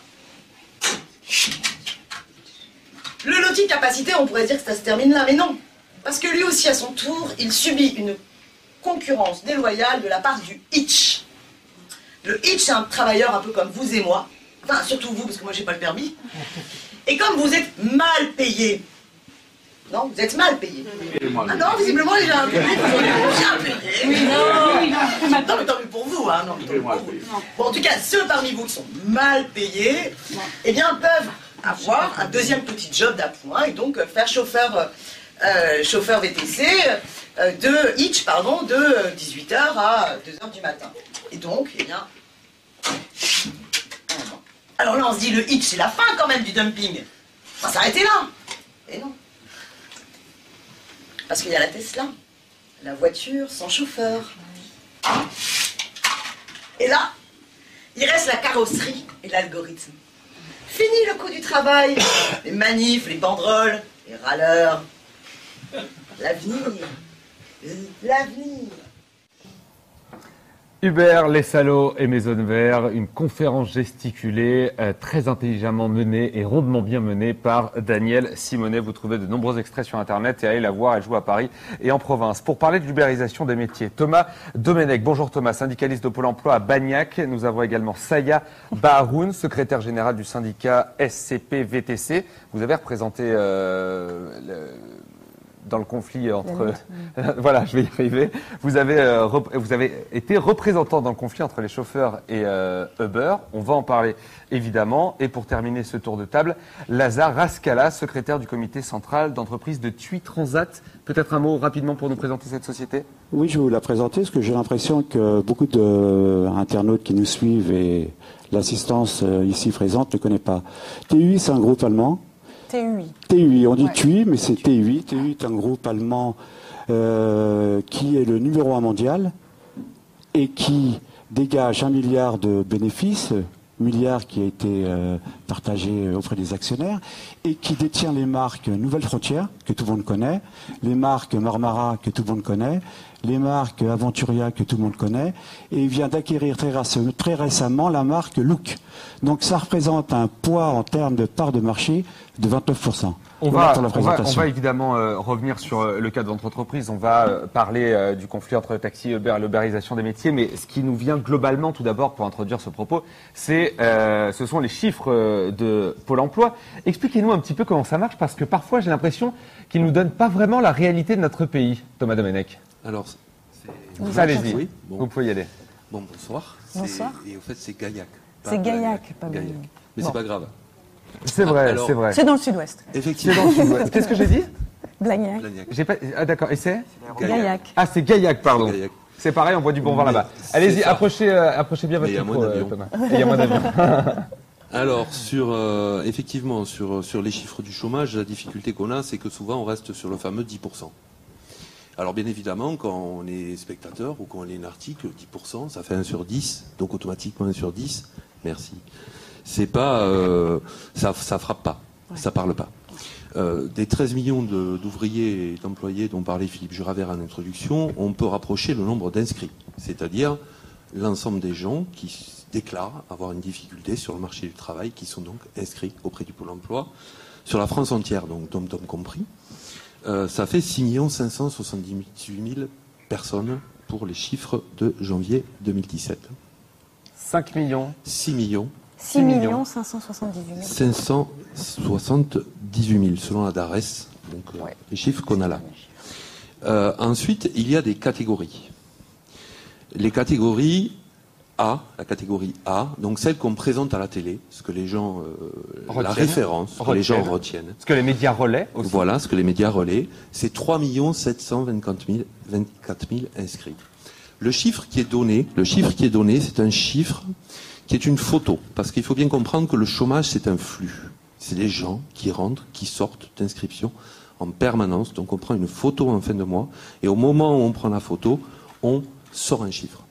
La catégorie A, ce sont les gens qui ont travaillé zéro heure, qui ont été inscrits pendant le mois, qui sont présents inscrits au moment de la photo et qui ont travaillé zéro heure dans le mois. La catégorie B, ce sont les gens qui ont travaillé entre 1 heure et 78 heures. La catégorie C d'inscription, ce sont des gens qui ont travaillé entre 78 heures et 151 heures. La catégorie D, vous allez retrouver les formations, vous allez retrouver les maladies, vous allez retrouver les contrats de sécurisation professionnelle, les CSP aussi, puisque eux sont bien chômeurs, mais on les comptabilise dans la formation et pas en catégorie A, alors qu'ils sont bien sans emploi. Vous Donc avez faut- dit quoi, les CSP oui, les contrats, c'est les, c'est les, lorsque des gens sont licenciés, ils peuvent signer euh, une, une convention qui leur permet de toucher 75% du brut pendant un an. Et euh, ça fait souvent suite à des, à des licenciements euh, économiques. Or, ces gens-là, sont on, les, on les met dans la catégorie D. Euh, D. Voilà. Et ensuite, nous avons la catégorie E, qui est une catégorie où vous allez retrouver divers actifs et divers, euh, divers personnes, comme les contrats aidés, par exemple, ce qu'on appelle les QICAE, les QICE, qui couvrent à peu près 500 000, 450 000, 500 000 personnes par an. C'est la raison pour laquelle un président a dit il y a quelques mois tiens, on va faire euh, 500 000 contrats de formation. Comme ça, ça sort des statistiques, en tout cas de la photo qui est relayée par les médias. C'est bien ça C'est pour cela, par exemple, que la catégorie D, sur l'année 2016, on, a, on perçoit une augmentation de plus de 20%. Les gens qui intègrent donc la catégorie D et qui sont donc sortis de la catégorie A, celle qui sert de chiffre. Ce qu'on peut reprocher, c'est c'est- c'est ce- cette espèce de pinaillage sur ces plus 20 000, plus 30 000, plus 50 000, quand on a 6 578 000 inscrits, qu'on le rapporte à, la population active totale, on voit bien que le, pro- le- le problème est, est- est sérieux, il est extrêmement lourd, et surtout, il ne compte que ceux qui n'ont rien du tout. Mais il ne tient pas compte de toute la dégradation et de toute la précarisation euh, du marché du travail, notamment, je pense que ce sera l'objet d'une table future euh, euh, qui, qui va toucher euh, beaucoup les femmes, par exemple, et qui aussi accentue la pression vers l'ubé- l'ubérisation. Bien sûr. Et- mais juste pour, pour finir sur les chiffres, est-ce qu'on a une idée de ce que, euh, euh, de la somme totale euh, des personnes euh, A, B, C Quand on additionne toutes les catégories, on a quoi? 6 millions 578 000. Donc, le 6 millions, c'est y compris en additionnant les personnes qui ont très peu travaillé C'est ça. et pas suffisamment pour vivre euh, les samedis. C'est ça. Ouais. Toutes les gens qui ont une difficulté sur le marché du travail. D'accord. Pôle emploi, c'est ça. en C'est fait. ça, Et notre activité, nous, agents du Pôle emploi, c'est l'ensemble de ces gens-là. C'est pas, c'est pas 3 millions 700 000, c'est 6 millions euh, 578 000.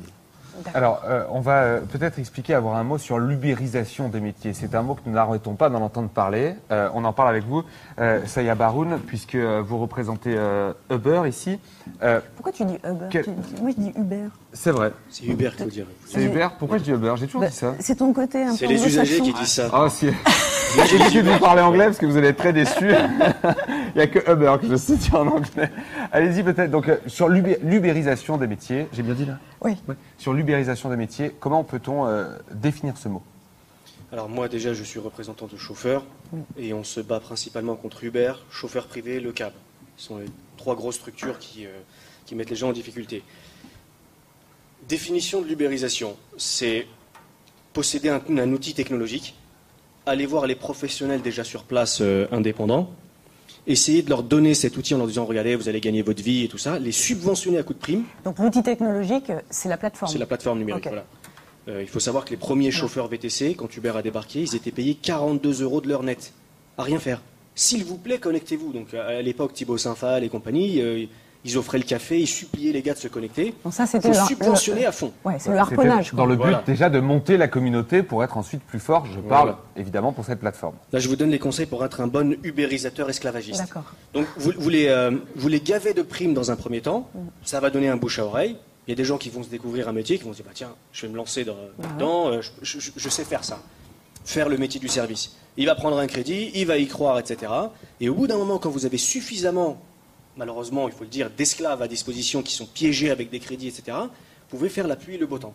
Donc, l'ubérisation, c'est posséder un, un outil euh, technologique, le mettre à disposition de gens et à partir du moment où, au niveau de la population, vous devenez incontournable, on ne connaît que vous ou même d'autres plateformes, Les professionnels qui sont derrière, ils sont piégés. Mhm. Et à partir du moment où ils sont piégés, la précarité arrive très très rapidement derrière. Après, c'est la dégradation des conditions de travail, Voilà. euh, des revenus, euh, etc. Exactement. C'est la dégradation et malheureusement pour le moment, on invite les mauvaises personnes pour parler d'ubérisation. Vous savez, ceux qui se gargarisent et qui aiment euh, le libéralisme à fond. Et en plus de ça, pendant très longtemps, on nous a jeté à la figure, mais non, mais vous n'avez pas d'avenir, vous venez de la banlieue, vous n'avez pas de diplôme. Oh, ça nous enlève un peu de chômeurs, alors c'est bon, acceptez de manger des miettes. Des, enfin, des miettes, pardon. Euh, Aujourd'hui, l'ubérisation dans le VTC, en tout cas le mot ubérisation vient de nous, les chauffeurs. Donc on est les cobayes. C'est entre 60 et 70 heures par semaine pour espérer gagner 1000 euros net. Sans protection sociale, sans congé payé. Espérer gagner. Si vous avez une panne au niveau de votre véhicule, vous êtes fichu. C'est la même chose pour les coursiers à vélo. On leur dit, mais ah, vous vous ennuyez, ah, bossez un petit peu, etc. Et pareil, eux, ils sont en train de se faire déconnecter là, à la chaîne. Dès qu'ils ont un représentant ou un, un peu un leader qui se lève, ils le déconnectent. Et donc c'est du syndicalisme d'il y a plus d'un siècle, je pense. Donc Voilà, déconnecté, euh, pardon, excuse-moi, euh, ju- juste pour expliquer le mot, déconnecté, en fait, c'est licencié. Ah oui, ils sont jetés, euh, c'est le licenciement par bouton. C'est ça. On appuie sur un bouton qui dégage. Et ce qu'il faut expliquer, c'est que l'ensemble des chauffeurs Uber ou des coursiers sont auto-entrepreneurs euh, majoritairement et facturent à la dite société. Donc ils n'ont pas le droit d'avoir euh, plusieurs employeurs, ils sont obligés d'avoir que eux en général. Ils ont les inconvénients sans avoir les avantages euh, d'être dans une entreprise. Est-ce que j'ai à peu près bien résumé? Non, ils peuvent travailler avec tout le monde. Mais ce qui est bizarre là-dedans, c'est que la facture est éditée au nom du chauffeur. C'est-à-dire que fiscalement, si vous avez fait, je dis euh, quelque chose, sur une semaine, 1000 euros de chiffre d'affaires avec Uber, fiscalement, pénalement et juridiquement, vous avez 1000 euros à déclarer. Uber va prendre 25%, ou chauffeur privé va prendre 22%. Mais vous payez des impôts sur Mais 1000. vous payez les impôts sur les 1000 parce qu'ils ont facturé en votre nom. Eux, ils se disent je suis juste une simple plateforme de mise en relation, j'ai rien fait. Mais elle décide de tout. Donc en fait, la première question à la création du syndicat, c'était de dire soit vous êtes les patrons, décidez de tout et auquel cas nous sommes vos salariés, soit nous sommes réellement les patrons, et ben restez à votre place de mise en relation. Il y a une question euh, qui vient de Pierre euh, sur euh, Twitter avec ce hashtag, hashtag lutte sociale. Vous êtes très nombreux à nous écrire et à nous interpeller. Pourquoi l'ubérisation serait-elle mauvaise alors qu'elle se base sur les nouvelles technologies et casse les corporations? Notre objectif à nous, c'est de posséder cette technologie. Ça coûte très cher. La problématique, c'est que quand la technologie appartient à des grosses startups qui ont faim, On est juste de devant limite. le McDonald's du boulevard. Elles, elles ont, elles ont faim, donc elles vont mettre les gens dans une situation d'esclavage. Nous, on n'a aucune règle. Quand quelqu'un, un chauffeur, se fait jeter parce qu'il a manifesté, quels sont les textes Il n'y en a aucun. Il n'y a aucune limite. Donc au début, c'est mignon et c'est joli, mais avec le temps, ça va forcément se dégrader. Mais comment aujourd'hui vous organisez? Pourquoi euh, vous arrivez à être là aujourd'hui? Pourquoi vous avez euh, des chauffeurs qui sont avec vous pour revendiquer l'ensemble de ce que vous êtes en train de nous dire? Comment vous organisez là? C'est-à-dire Comment vous organisez au La sein lutte. euh, de Beurre Comment la, la lutte s'organise? Le rapport de force avec les... ceux qui possèdent Uber. En fait, heureusement qu'il y a eu de la médiatisation pour nous. Euh, sinon, euh, on n'a on n'a jamais réussi à rentrer chez Uber pour essayer de reconnecter un chauffeur. Ils ont toujours refusé. Parce que par exemple, moi je, je- je- je- je comprends que l'enjeu, par exemple, ce serait la reconversion du contrat, enfin du lien que vous avez, qui n'est pas vraiment, je ne sais pas si c'est un lien contractuel, mais du lien que vous avez en tant que chauffeur avec Uber, avec la plateforme, comment est-ce qu'on le reconvertit en contrat de travail, soumis aux règles du droit du travail Parce que c'est ça l'enjeu, non? À partir de la semaine prochaine, on commence à poser les premiers dossiers. D'accord. Et donc, Euh, premier ils dossier. ont perdu aux États-Unis, ils ont justice. perdu en Angleterre, en justice au prud'homme. ouais. Eh oui. Et je pense bientôt ils vont perdre en France. Le modèle économique de l'ubérisation est mauvais. On vient d'atteindre la maturité, on l'a vu, c'est une arnaque. D'accord. Donc maintenant, il va falloir qu'on trouve un autre modèle intermédiaire. Où soit le gars, il est réellement patron, et auquel cas on se met juste à disposition avec un outil numérique, soit on décide à sa place, on le domine, et auquel cas on est son salarié. Enfin, on est, on est salarié de la On est plateforme. salarié de la plateforme. Voilà. Avec un vrai contrat de Et là, on travail. aura des vraies règles syndicales, avec un vrai contrat de travail, etc. Mais pour le moment, on est loin de tout ça. D'accord. Et pour le moment, vous êtes en train d'agréger euh, des professionnels euh, du secteur pour pouvoir euh, peser, faire ses actions en justice et inverser, inverser le. Donc là, la semaine prochaine, on va mettre euh, les, dossiers au prud'homme. On a Ouais. interpellé tous les candidats à la présidentielle et on essaie en fait d'aller un peu chez tout le monde pour essayer de parler d'une tarification minimum. En fait, les plateformes, plus elles se font la guerre et plus elles baissent les prix. Mais sur le dos de qui? Sur les dos de chauffeurs à qui on n'a pas demandé leur avis en fait. Et donc l'idée, à travers le, le- le- la fut- le futur président, c'est de voir pour instaurer un tarif minimum, pour éviter de descendre en dessous, pour garder en fait la dignité humaine des, euh, des travailleurs. Euh, vous, vous n'avez pas de problème euh, de médiatiser euh, cette contre-parole euh, du beurre À quel, à quel niveau? Vous êtes chauffeur? Ouais. Mais moi, je suis totalement indépendant. Moi, j'ai réussi à m'affranchir de ces plateformes. Voilà, c'était ma, ma question, parce que vous dites, euh, dès qu'il y en a un qui s'élève, en gros, il n'a plus le droit de travailler pour la plateforme. Euh, Aujourd'hui, euh, vous, euh, quelle est votre situation? Vous êtes totalement euh, travailleur Moi, je, indépendant? moi, je m'en suis sorti dès le début. Je savais très bien qu'il allait y avoir des problèmes. D'accord. C'est la condition. hein. Euh, donc, il faut en mettre un devant euh, les caméras, et puis euh, lui, il a intérêt à bosser avec euh, autre chose. Bien. Vous avez- J'espère que l'ubérisation des métiers est donc euh, un peu plus claire. On va passer euh, au cas de euh, TUI France avec, euh, avec vous, Lazare. TUI France, on le rappelle, c'est le groupe qui euh, détient Nouvelle Frontière, Marmara Company. et compagnie. Une magnifique marque qui regroupe donc beaucoup de, de sociétés françaises. C'est un groupe allemand. Et depuis quelque temps, ils ont décidé donc de lancer une forme d'ubérisation, si on peut l'appeler telle quelle, en recrutant ce qu'on appelle des ambassadeurs et ambassadrices. C'est toujours beau dans le tourisme. Formidable. Magnifique. Pas comme chez vous, euh, chez les chauffeurs. Nous, c'est des ambassadeurs, ambassadrices. Donc l'idée, c'est il y a pas mal d'annonces qui fleurissent sur Internet. Le profil, c'est quoi? C'est auto-entrepreneur. C'est avoir un peu d'expérience dans la vente du tourisme. C'est avoir surtout son réseau d'amis, d'amis, d'amis, pour faire un peu des soirées tupperware et vendre des voyages. Donc euh, l'objectif, il doit faire 100 000 euros de chiffre d'affaires annuel et on leur verse 6 à 7% de commission. Alors l'objectif de l'entreprise T8 France, c'est de en recruter 200 avec pour objectif en faire une vingtaine de millions de chiffre d'affaires. C'est parfait, ça peut paraître parfait. Mais en contrepartie, en ce moment, il y a un plan social chez TU France. Un plan social qui concerne 333 salariés, dont 85 vendeurs. C'est-à-dire qu'on on recrute des ambassadeurs et des ambassadrices, et derrière, on, pas derrière, devant, parce qu'ils l'annoncent, et on licencie des vendeurs qui sont dans nos différentes agences, des qui sont agences salariés. qui sont salariés. Voilà. Donc, qui sont salariés donc dans les agences TV France, dans les agences Marmara, dans les agences euh, Nouvelle Frontière et dans les agences Look. Pour- Pourquoi on n'utilise pas ces, pardon cette question peut-être un Mm. petit peu naïve, mais pourquoi on n'utilise pas ces salariés-là pour euh, le nouveau modèle qu'ils sont en train de faire, en tout cas les nouvelles techniques de vente? Ça coûte 0 centime à l'entreprise. C'est gratis. 6 à 7% c'est gratis. En plus, il n'y a aucun lien de contrat. On met fin au contrat quand on le veut. Donc, c'est- du gratis là-dessus. Voilà, ces gens sont indépendants. Voilà, sont indépendants. Les gens sont indépendants. bien Ouais, compris. ouais. Les gens sont C'est des En fait, auto-entrepreneurs. Voilà, tu substitues un, un statut euh, d'indépendant et donc euh, euh, complètement euh, dépourvu, euh, exonéré, on va dire, de charges euh, sociales pour l'entreprise, je mets des guillemets, et, euh, et vous, vous substituez ces gens-là aux salariés qui, eux, coûtent, Coûte entre guillemets, hein, coût, aussi euh, à l'entreprise. Et d'ailleurs, on les invite à partir. Ils sont à peu près 85 à partir euh, dans l'année 2017. Donc ça, c'est incompréhensible. Il faut savoir que c'est un groupe qui dégage un milliard.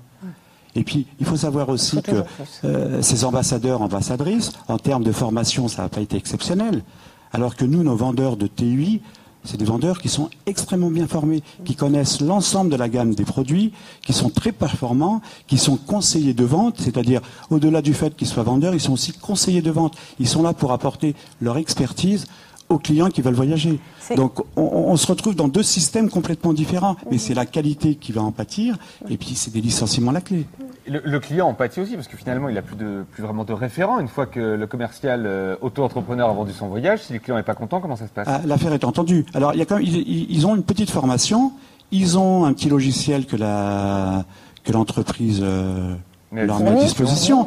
Mais moi, je suis inquiet au niveau de la, de formation de ces gens-là. Et comme vous, comme vous dites très bien, c'est que ces gens-là, dès que la vente est terminée, en vente ses dames. Ça peut Et puis se ça, passer, non ça peut, ça peut avoir un impact aussi sur l'image de TUI. C'est important. C'est important.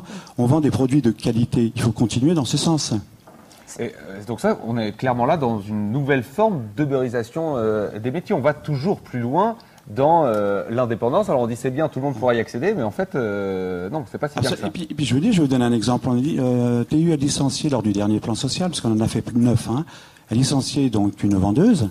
Et cette vendeuse a été ensuite euh, recrutée, ils ont tenté de la recruter pour faire justement euh, le rôle d'ambassadrice. Vous voyez? Ouais, ouais. On licencie, ensuite on essaie de les récupérer. Parce qu'il y a une expertise. C'est la fameuse euh, flexibilisation euh, du travail euh, qui était le, le- le rêve du Ah, MEDEF. c'est hein, parfaitement qui ça, qui- parfaitement On monte un peu les gens Ah oui. les uns contre les autres. Ah, on les euh, met en concurrence, on les met en on les met en concurrence. concurrence. On les met en Et concurrence. on joue sur leur statut. C'est-à-dire que c'est des statuts qui étaient euh, euh, protecteurs et qui deviennent complètement dépouillés au point d'avoir un, un système bah, d'indépendant ou de statut d'indépendant Ah, qui, qui- est euh, qui sont là, quoi. et qui on, se retrouve, on se retrouve, Voilà. on se retrouve en On arrière. On s'est bagarré quoi. pendant des années et des années pour essayer de faire en sorte que les salariés aient des avantages au travail dans de bonnes conditions. Là, on se retrouve avec de la précarisation. Souvent, le profil, il s'agit de femmes. Souvent, je dis souvent, euh, qui veut essayer d'avoir un, qui veut essayer d'avoir un complément de de, de, de, de revenus, de revenus. Donc, elle s'organise avec des amis, d'amis, Ouais. d'amis. Puis c'est la réunion du Et perroir. c'est exactement ce qui se passe dans l'immobilier, je crois savoir. C'est-à-dire dans l'immobilier aussi, vous avez un système comme ça où vous pouvez être indépendant et devenir vendeur Ah, de biens. Et euh, Ah, pareil, vous, êtes astreint à un objectif euh, et vous reversez une, une, Une commission. Une c'est bien ça, une commission. C'est ça. Donc c'est très mal perçu par notre réseau de distribution. hein. On a des vendeurs, on a, on a au total près d'une centaine d'agences intégrées qui le vivent très mal. Se trouver en concurrence face à ces salariés euh, ubérisés, alors qu'eux vont prendre la porte et on les maintient. C'est ça qui est scandaleux. Et, et- et comment, on, comment on réagit par rapport à tout ça? Est-ce qu'on doit pointer les nouvelles technologies en disant, euh, bon, bah, finalement, euh, vous nous précarisez notre boulot, vous nous précarisez ce qu'on sait faire? Comment on peut lutter contre ça? La, la numérisation, c'est magnifique. Ça, c'est une belle chose. Mais l'ubérisation, c'est se servir de l'outil numérique pour mettre les autres en concurrence et en esclavage. Donc ça n'a rien à voir. On, peut- on peut les associer malheureusement, mais en fait, le- la numérisation, c'est l'avenir. C'est quelque chose d'infini. Mais l'ubérisation, c'est j'ai tellement d'argent que je vais prendre possession de cet outil et je vais mettre les autres de manière à, à- à les, à les garder dépendants de moi économiquement et je vais leur faire la misère derrière. Et pourquoi on ne pourrait pas créer des plateformes publiques qui prendraient beaucoup moins que Ah, Uber, par exemple? Question Oui, c'est avec justement ce qu'on a- ce qu'on avait demandé à la médiation quand on, avait, euh, on s'était mobilisé.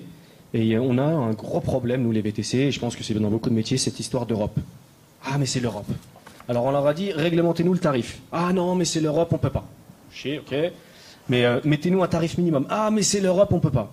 Ok, essayez de limiter les VTC. Je ne sais pas si vous avez vu là dans Paris, on crée des bouchons, les VTC. On est tellement nombreux qu'on crée des bouchons. Et ils disent, on a besoin de chair à canon, etc.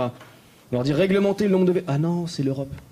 Et pareil, on leur a demandé un outil numérique, ils nous ont dit Ah, mais ça risque d'être retoqué au niveau de l'Europe. Pourquoi? Parce que c'est un marché concurrentiel et l'État ne peut pas trop intervenir. Il faut vous laisser vous battre entre vous, en fait. Voilà. Donc tout ce qui est régulation du marché du travail, c'est impossible. C'est toujours l'Europe qui, euh, qui dérange. Bah ouais. Parce que que c'est le but. oui, ce que je voulais dire, c'est Oui. qu'en fait, euh, avec le, le problème des VTC sur l'ubérisation, on, on le- on le- on le voit que sur finalement la- le- un petit bout qui sont les nouvelles technologies. Mais il s'agit simplement de posséder une information ou de posséder un besoin, c'est-à-dire quelque part d'être donneur d'ordre et de sous-traiter le travail. C'est pour contourner le droit du travail. Le- L'exemple de TUI est intéressant parce que finalement, le- il y a énormément de secteurs qui sont en train de rentrer dans ce système-là et des secteurs traditionnels. On passe par exemple à la livraison. Tout ce qui est livraison, petite livraison. On a un système de locatier de plus en plus. On passe par des indépendants et on demande aux salariés, ou on recrute directement des indépendants, on demande aux salariés, sinon c'est le licenciement, de se transformer en indépendants. On a ces phénomènes-là dans l'immobilier, on a ces phénomènes-là dans la vente, dans tout ce qui est commercial, et on a même, nous, à, à Pôle emploi, ou des offres qui sont déposées directement, alors là, ce ne sont pas des offres de travail, mais comme travailleurs indépendants pour un donneur d'ordre, ou alors des offres qui sont annoncées comme salariés, et lorsque les gens se présentent, on leur propose bien de devenir indépendants. Le but est de casser toute la construction collective de la société, toute la construction collective du travail, toute la redistribution également qu'il y a dans le travail. Et quand on voit les reportages, nous, ce qui nous... euh, alors sans péjorativité aucune pour les cireurs de chaussures, mais c'est finalement cette économie-là, c'est le petit travail, c'est le cireur de chaussures, c'est-à-dire tous les expédients que peuvent trouver les gens pour survivre face à une crise sur le marché du travail. C'est ça qui pousse à l'ubérisation. Les discriminations, le service public de l'emploi, par exemple, maintenant qu'il devient un marché du travail et qu'il n'est plus qu'un opérateur public de régulation sur un marché privé du travail, le nombre de, de précaires, 90% des contrats sont des CDD, les bas salaires, etc., poussent les gens, parce qu'ils sont soumis à l'incité, à chercher un revenu. L'auto-entrepreneuriat, c'est souvent un revenu d'appoint, adossé à un travail salarié, parce qu'on on gagne peu. Euh, je crois que sur plus d'un million euh, d'auto-entreprises, seuls 61% produisent un revenu. Et un revenu qui correspond à peu près à ce que disait monsieur, c'est-à-dire 1141 euros. Et encore, c'est, je crois, je, je crois que c'est pas du net en moyenne. Sachant que une sur quatre va survivre ou une sur trois va survivre. Mais comment, comment, on fait quand on, comment on fait quand on travaille 70 heures par semaine et qu'on gagne à peine, euh, à peine 1000 euros, euh, quasiment en dessous du seuil de pauvreté hein On déclare pas la TVA. On déclare rien à l'URSSAF. Je sais pas si Donc vous vous vous vu, mettez dans l'illégalité, vous êtes obligé de toute manière. Ah bah, moi, je vous la- je vous l'annonce officiellement. Deux tiers des VTC, Uber, chauffeurs privés, le cab, etc. ne déclarent aucun de leurs revenus. C'est ce qui leur permet d'avoir 1700, 1800. Quand vous voyez un VTC qui dit ouais, je gagne 1800, posez-lui la question. Vous savez ce que c'est que la TVA vous dire de de quoi vous me parlez Parce qu'ils ont été mal formés. Et euh, donc ils payent ce qu'il y a à payer en sec tout de suite, c'est-à-dire le, le- le gasoil ou le comptable ou l'assurance. Et tout le reste pour eux, ils pensent que c'est à eux. Ils se disent pas j'ai une TVA, Est-ce que ces gens-là à vont pas se faire rattraper un, jour ou l'autre par l'administration euh, je me ferai rattraper s'il le faut, je m'en fous, mais en attendant, j'ai sacrifié 70 heures par semaine. À la fin du mois, s'il reste que je dois, je dois à peine toucher 800 ou 900, il n'en est pas question, je prends tout. Donc la solution pour euh, conclure, vous nous l'avez dit, c'est que un- un- une, plateforme, en tout cas une marque, ne s'approprie pas l'outil comme c'est le cas aujourd'hui d'Uber. Et là, on va lutter tout en développant ces nouvelles technologies qui, à la base, sont, une bonne idée. On est sur un projet, ça va sortir d'ici quelques semaines, c'est de posséder un outil numérique et le mettre à disposition des chauffeurs en open source. Je sais pas si vous suivez. Je pense que c'est ça l'avenir. Il ne faut pas qu'il y ait un gros patron qui s'approprie un outil, il dit c'est à moi, je décide de tout. Il faut le mettre en open source et les laisser travailler en groupement un peu partout, euh, localement. Ça pourrait vraiment nous aider. Bien. Un mot de conclusion pour euh, l'ubérisation des métiers et surtout euh, les propositions qu'on porte pour euh, aller, euh, Moi, aller plus parler- loin et je- aller mieux surtout. Je vais parler pour ma paroisse, Bien sûr. et oui. Bien sûr. On a un groupe qui dégage un milliard. On, est, on représente 29% des parts de marché. On fait un plan social. On licencie 85 vendeurs et au total 333 salariés. Bah, la solution, je ne l'ai pas. La solution, c'est la lutte, quoi.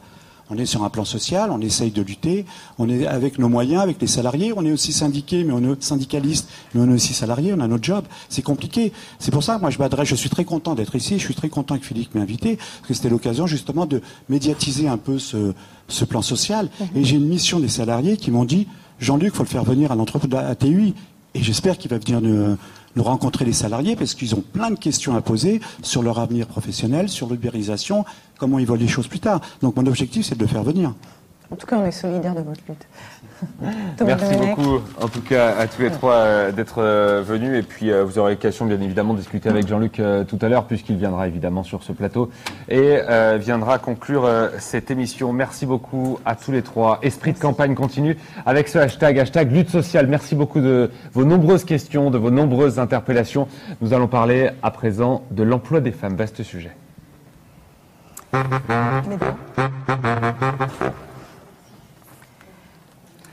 L'emploi des femmes avec euh, Pas l'emploi des femmes. Femmes et travail. Femmes et travail. C'est vrai. Avec nos intervenantes. Nos intervenantes qui sont, euh, effectivement, là on change un petit peu d'environnement. Vous avez remarqué que toutes les séquences précédentes n'avaient réuni que des hommes. C'est vrai. Je peux Bizarrement. m'éclipser si vous voulez. non, tu es bienvenue. Euh, voilà. Alors, euh, trois femmes aujourd'hui euh, avec, euh, avec nous pour évoquer donc cette, cette question. Blandine Métayer, vous êtes comédienne, Oui.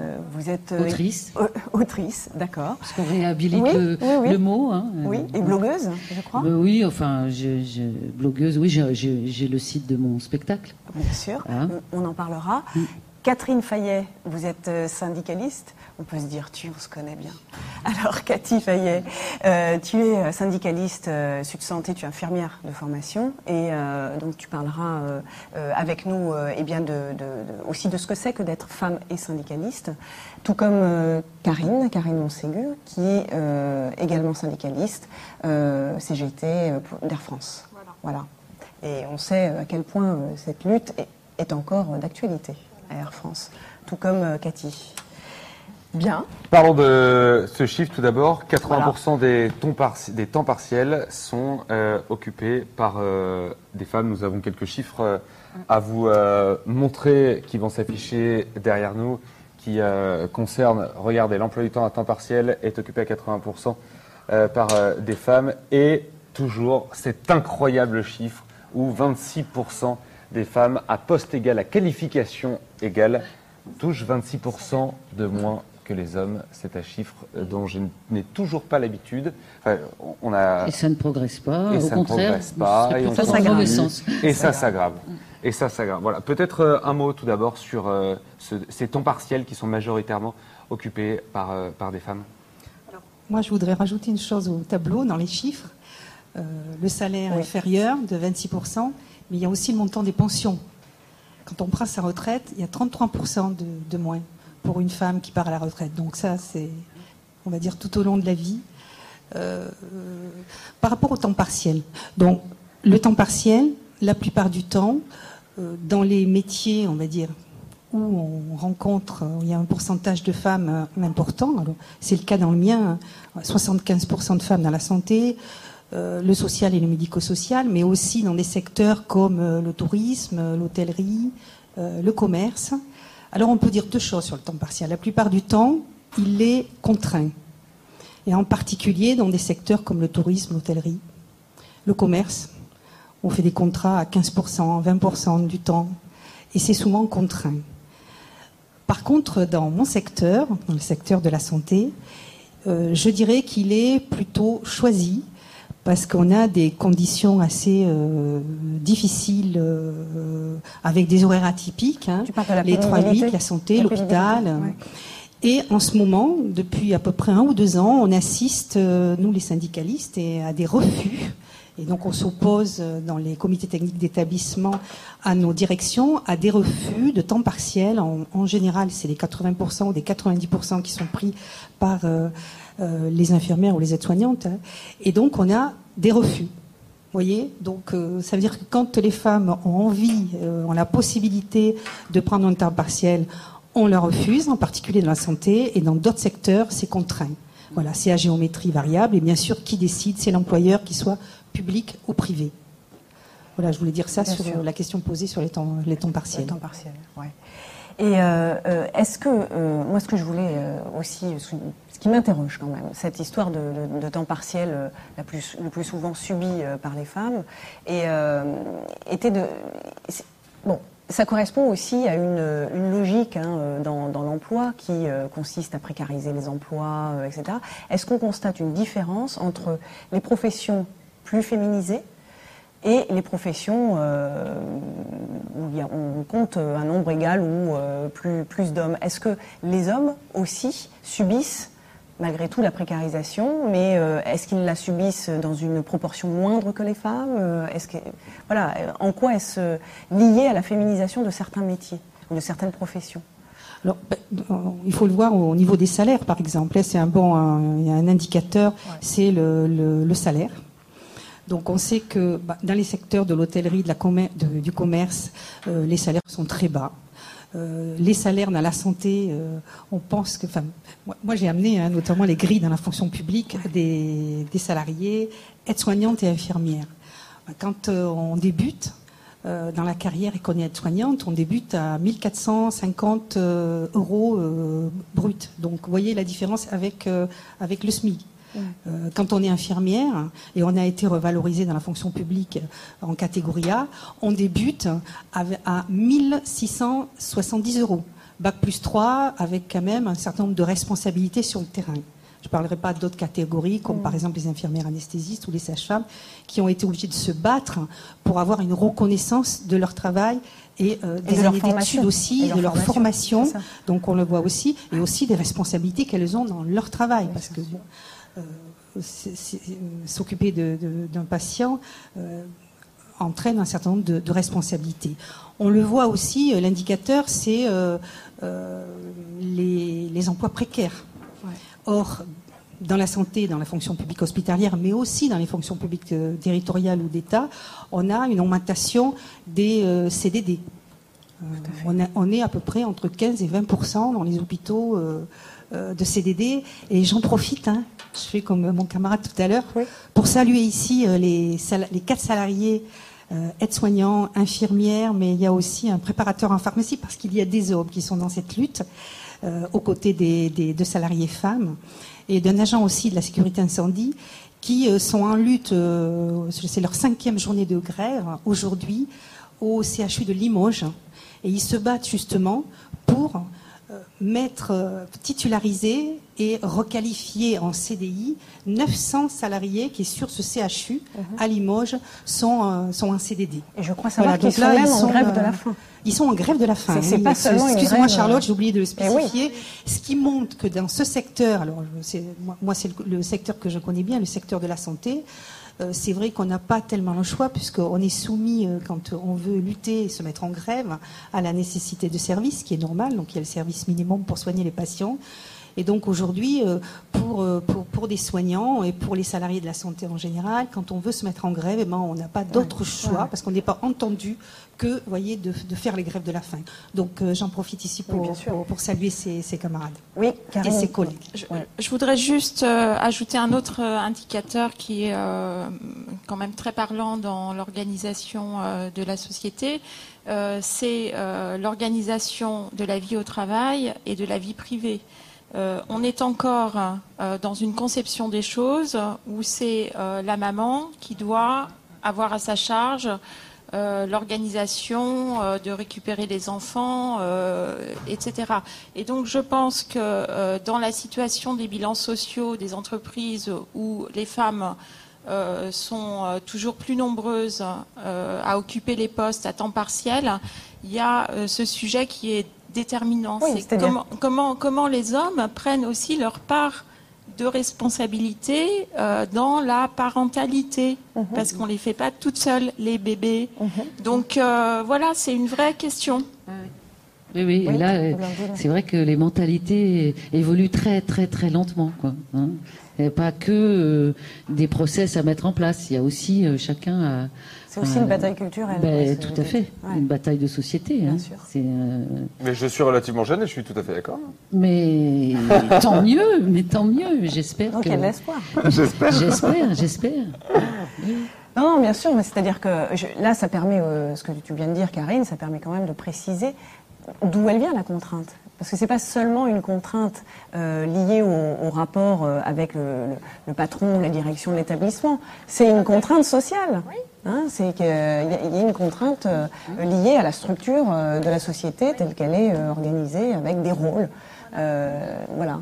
Et le rôle de féminin, bah, voilà, Oui, c'est euh, mercredi, la journée voilà, des mamans. Voilà, la journée des mamans, oui, c'est ça. Et des Non, enfants. Ce serait bien que ce, ce soit la journée des parents. Voilà. Il y a un, un- un mot, et c'est le sujet de, de- de cette table ici pour le moment, c'est euh, comment, en- quand on est une femme, on réussit à s'engager? Parce que c'est vrai, on entend beaucoup de syndicats à majorité euh, d'hommes, euh, peut-être euh, dans la fonction publique, dans le secteur de la santé. Comment on arrive à s'engager lorsqu'on est une femme? Comment s'organise cette, cette lutte-là? C'est super dur, hein, parce qu'il faut dégager du temps, en fait.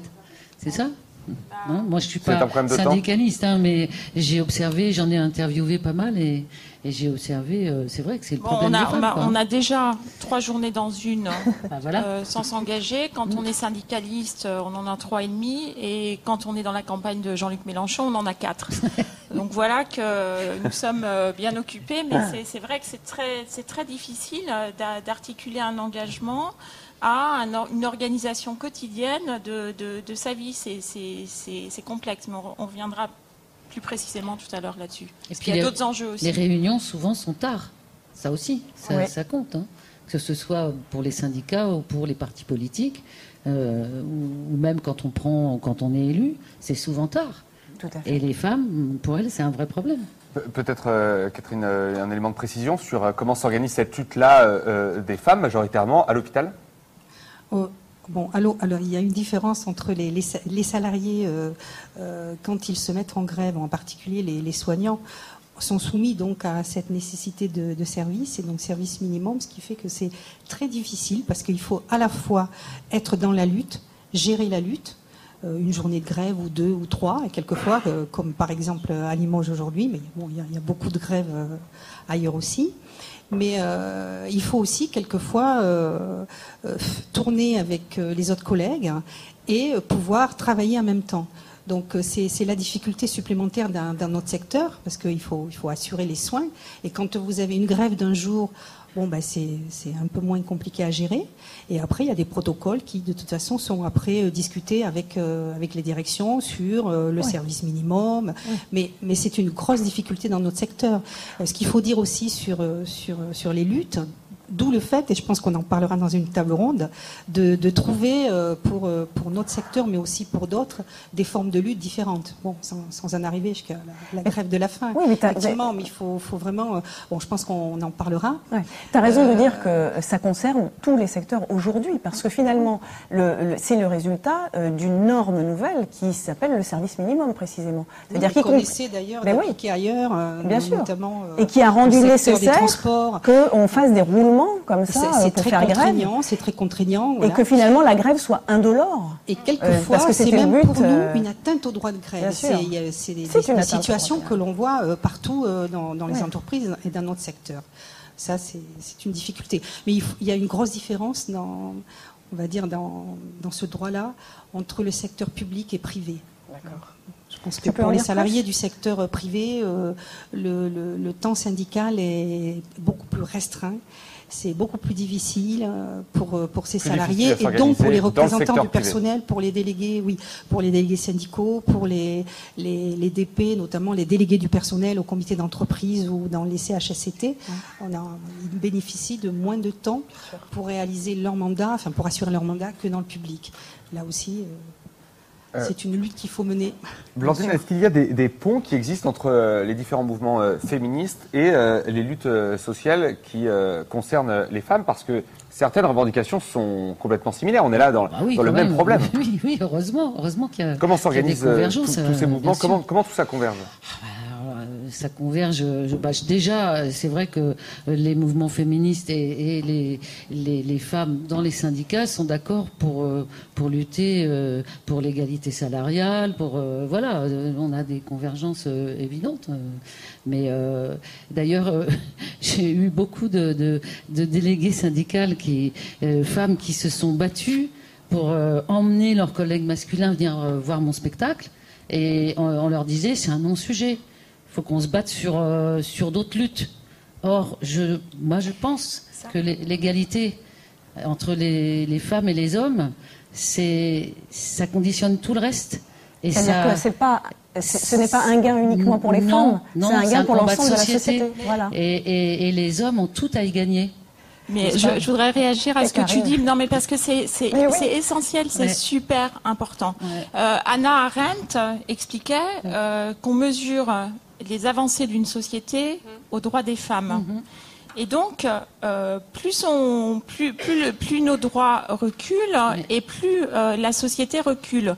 Donc, c'est vraiment un combat qui est important. La problématique qu'on a quand même, c'est qu'il y a la lutte des femmes qui s'inscrivent dans des luttes générales, et puis il y a la lutte des femmes qui s'inscrivent dans des luttes féministes qui sont propres à leurs conditions de femmes. Et là, on a toute une construction de la société euh, qui, euh, depuis l'enfance, euh, c'est une construction sociale dans laquelle on nous enseigne que le masculin serait plus important ou plus noble que le féminin, le courage, la maîtrise de soi, la rigueur serait masculin et euh, les femmes euh, seraient euh, dans l'empathie, euh, la douceur, etc. Et ça, ça, ça fabrique les imaginaires, et ça fabrique les imaginaires aussi dans les organisations syndicales. Et c'est là qu'on a une problématique aussi de la place des femmes dans les organisations syndicales, parce que sur la stratégie syndicale, sur l'engagement des femmes dans les organisations syndicales de lutte, il faut qu'elles y soient présentes et qu'elles participent. On, ne fonctionne pas pareil. On- n'enlève pas les chemises de la même manière. Donc, euh, je pense euh, que c'est très euh, important de laisser aussi aux femmes une place. Et en cela réside une difficulté majeure, c'est que pour que la femme dans les organisations actuelles ait une place, il faut qu'un homme cède la sienne.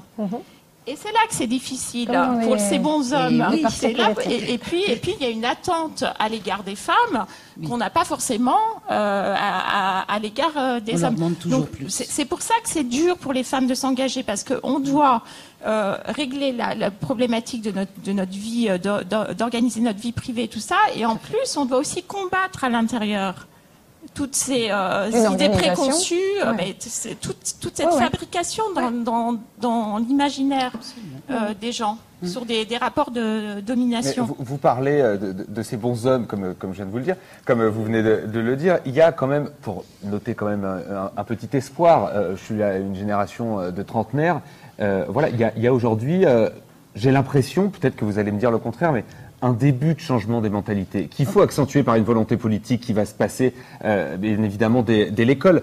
Mais aujourd'hui, est-ce qu'il n'y a pas un- une petite note d'espoir quand même à trouver euh, sur, sur ce sujet-là? Sur le sujet de, de, de l'égalité euh, de, l'équité.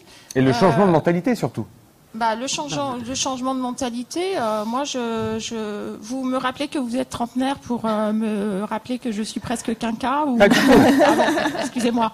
Euh, non, mais je, je, je- les, des- les évolutions que vous euh, percevez, en tous les cas, euh, là, dans l'intervention que vous venez de faire, euh, nous, nous ne sommes pas, euh, moi, dans l'entreprise où je travaille, je ne, je ne mesure Voilà, c'est- c'est- c'est-à-dire que, pour, pour te répondre, hein, c'est qu'il y a un décalage. C'est-à-dire que si, effectivement, apparemment, culturellement, euh, il y a une conscience euh, féministe un petit peu plus euh, répandue, néanmoins, sur le plan social, il y a absolument, tu, tu- tu l'as rappelé avec les chiffres au départ, mais bien sûr, il n'y a absolument aucune relation entre cette fameuse euh, pseudo-prise de conscience et euh, la vie concrète et les progrès sociaux euh, concrets. Au contraire, au contraire.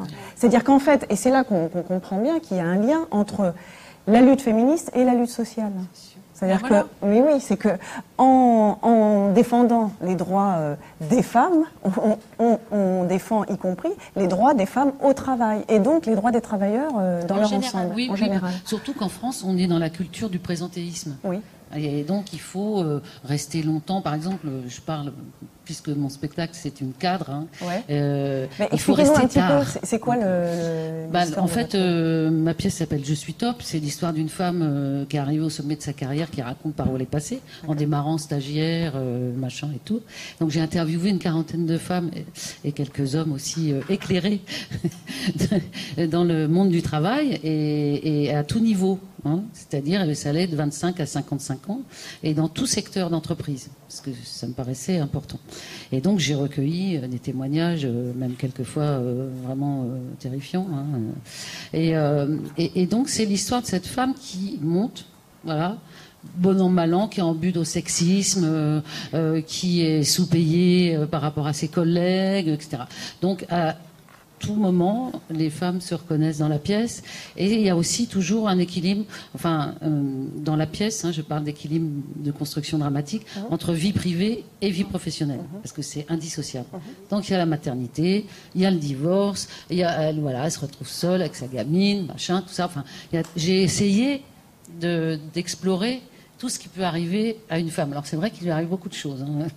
Souvent les femmes disent heureusement euh, ça nous est pas arrivé tout ça, Tout ça, heureusement, oui, oui. mais euh, mais ça explore un peu euh, la, la problématique actuelle. Et moi ce qui me fait de la peine c'est que j'ai commencé à jouer cette pièce le 20 septembre 2010 et que ma pièce est plus d'actualité maintenant qu'elle l'était en 2010. Donc, je me dis progrès. on est en régression. Voilà. Et alors c'est vrai, que les trentenaires, il y a des trentenaires formidables qui s'occupent de leurs enfants, etc. Mais il y en a d'autres qui n'ont rien à foutre. Je Il faut lutterai le dire. toute ma vie en Mais tant qu'homme pour euh, mieux, essayer tant de mieux, mais on réduire a ces besoin- inégalités femmes-hommes. À ma petite échelle, c'est sûr, Mais si sûr. on peut continuer de parler de négatif, ce sujet est très important. Allez-y. Juste, euh, non, mais c'est vrai qu'on est dans un phénomène de ressac et c'est super important que les insoumis euh, se saisissent euh, de ces enjeux-là, de cette question-là. Euh, Il y a un très beau film de Patrick Jean qui s'appelle La domination masculine, qui, euh, qui retrace un peu ce, ce, ce, ce ressac qu'on vit euh, depuis les dernières décennies. Et euh, c'est c'est vraiment essentiel que dans notre programme, on ait cette ambition euh, de se soucier de la condition euh, des, des, des femmes. euh, on l'a. Voilà. On parlera euh, de tout ça euh, dans la cinquième partie des nouvelles formes euh, de lutte. Et euh, pour euh, conclure mon propos qui euh, vous a euh, peut-être, euh, en tout cas, attiré votre attention, ce que je voulais dire aussi, c'est qu'il est important de signaler tous les hommes qui s'engagent dans la réduction des inégalités femmes-hommes. C'était aussi ça que je voulais dire. Oui, mais oui, mais tu- vous voyez où tu, on peut, on, on est camarades. Euh, le, le- quand on fait une manifestation générale, sur une revendication ou des revendications générales, on va plutôt avoir une majorité euh, d'hommes. Quand on fait des manifs féministes, c'est quand même majoritairement les femmes. Donc il y a un moment, il faut, on, ne, on ne gagnera pas sans les hommes. Je vous laisse mon numéro de téléphone à la fin de cette émission. Bien volontiers. Catherine et Karine, je vais vous garder un petit coup encore sur ce plateau. Blandine, merci. Je vous rappellerai en fin d'émission pour participer au nouveau débat. C'est euh, la troisième partie de cette émission qui vient de se conclure autour euh, de euh, l'emploi des femmes. On parle des syndicats pour cette euh, spéciale esprit de campagne avec ce hashtag. Je vous le rappelle, allez-y sur Facebook, sur, Twitter- sur Twitter. Hashtag lutte sociale. Au pluriel.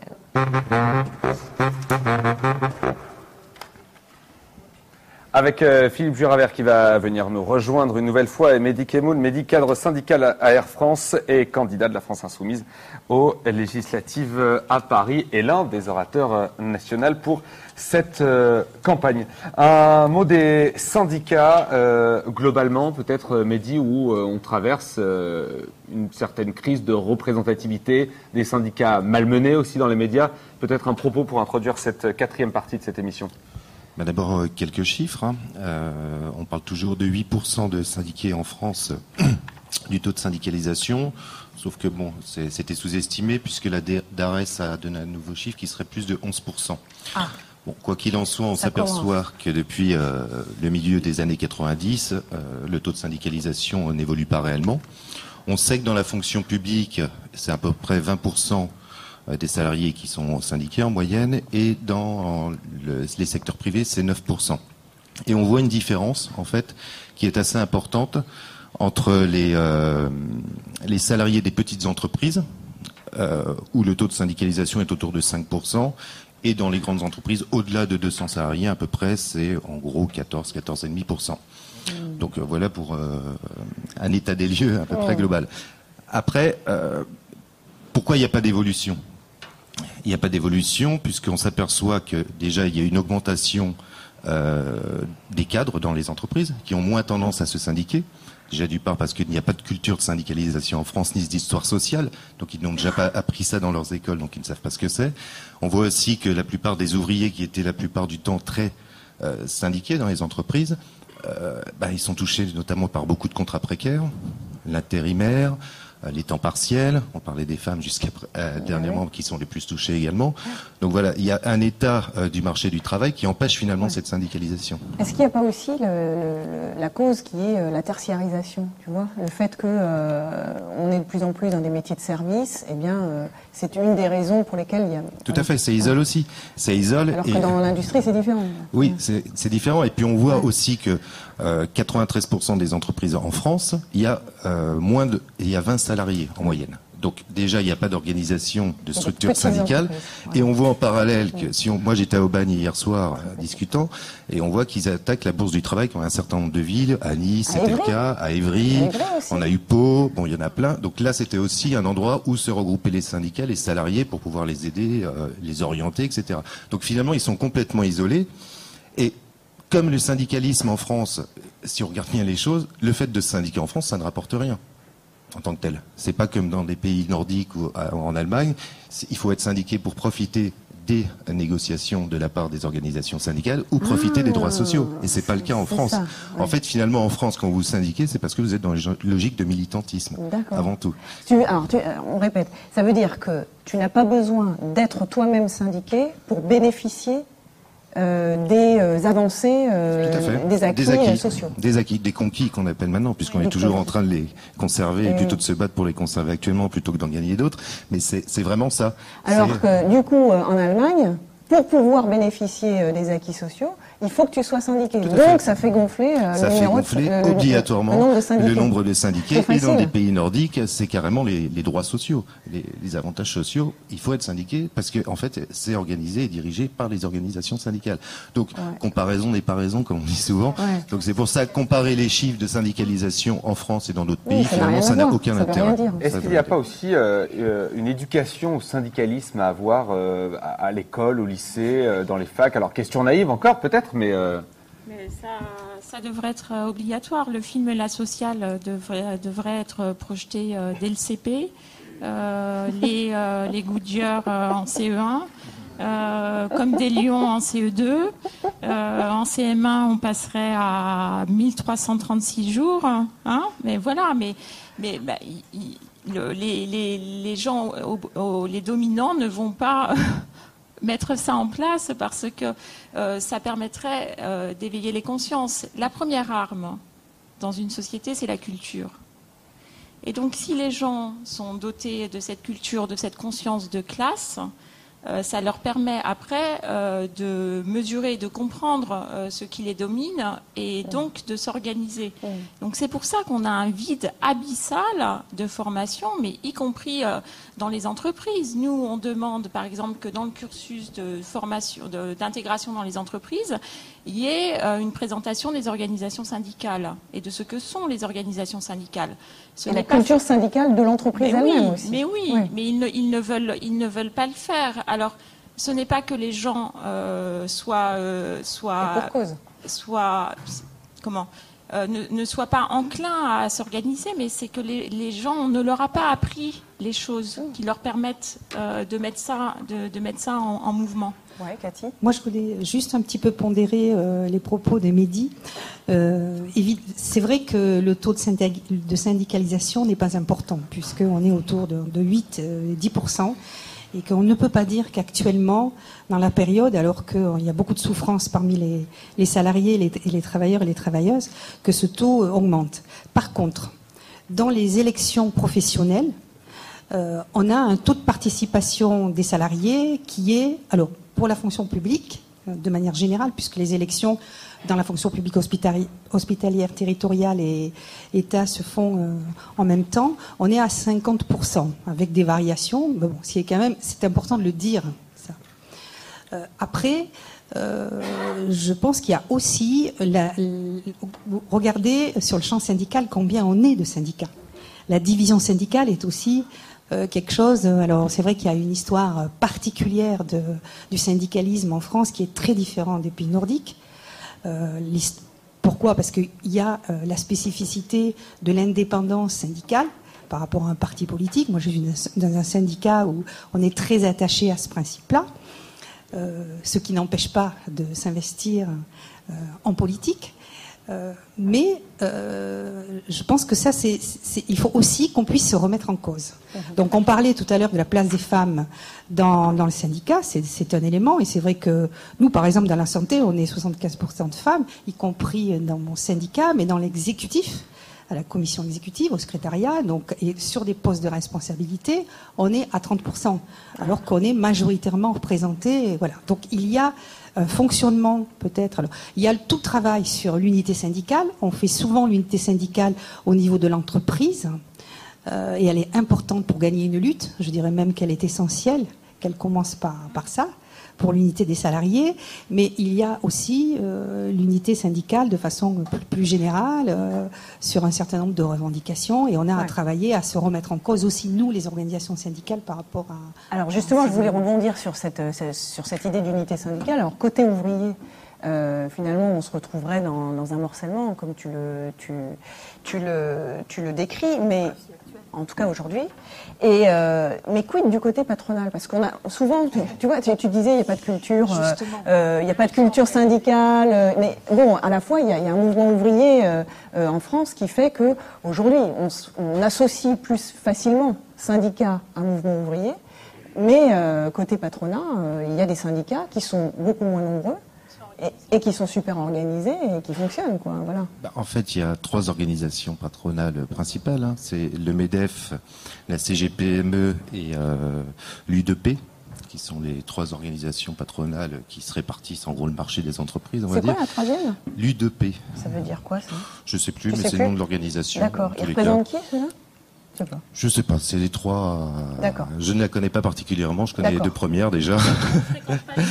voilà, je les fréquente pas. Bon, il y a, il y a un Mais Enfin, avantage. néanmoins, ils sont, ils sont Et, organisés.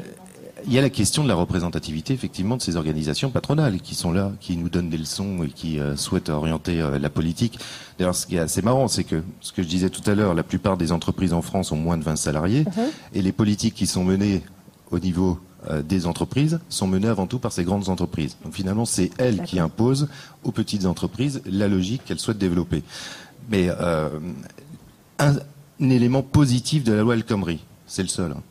à mon avis, c'est? c'est qu'il y aura une obligation à partir, euh, donc à partir de 2017, qu'il y ait une représentativité des organisations patronales. Bon, après, ils sont en train de se chamailler à savoir s'ils doivent être représentatifs par rapport au nombre d'entreprises qu'ils représentent ou par rapport au nombre de, de salariés qu'il y a dans ces entreprises. Bon, euh, le, le MEDEF, euh, eux, euh, estime à pourcentage, je ne sais plus, à 23%, je crois, alors qu'en réalité, ça devrait être à 11, euh, mais tu peux peut-être en dire un peu plus là-dessus. rajouter, compléter, hein. Bien, ça, compléter par rapport à ce que dit, euh, ce que dit Mehdi, c'est que le MEDEF a réussi aussi une chose, enfin, les, les syndicats patronaux, c'est à, à accélérer l'atomisation des organisations syndicales. Il y a pléthore de syndicats maison qui sont créés dans des grandes entreprises. Et ce qui fait que quelquefois, vous le voyez dans les médias arriver, avec des appellations que nous-mêmes nous ne connaissons pas, des représentants. Et on, on penche en effet vers les aspects de la loi El Khomri qui voudraient faire qu'en fait, on n'a pas besoin d'être représentatif pour pouvoir parler au nom des salariés. Et l'étape d'après, ça sera de dire, bien, puisque le référendum existe, pourquoi conserver les organisations syndicales? C'est un cheminement qui est très construit. Hein. Ce qui fait qu'on montre du doigt en fait des syndicalistes qui sont très représentatifs, parce que moi je les connais, là, ces trois, là, je les connais bien depuis un certain temps. N'ont pas de problème à amener du monde derrière eux.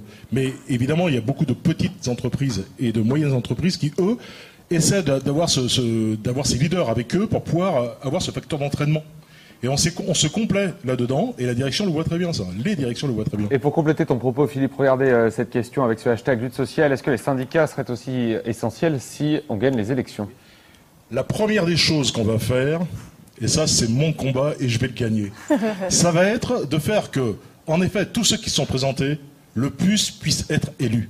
Démontrer que ce n'est pas parce qu'on est syndicaliste ou dans le monde du travail qu'on doit être exclu de cette représentation.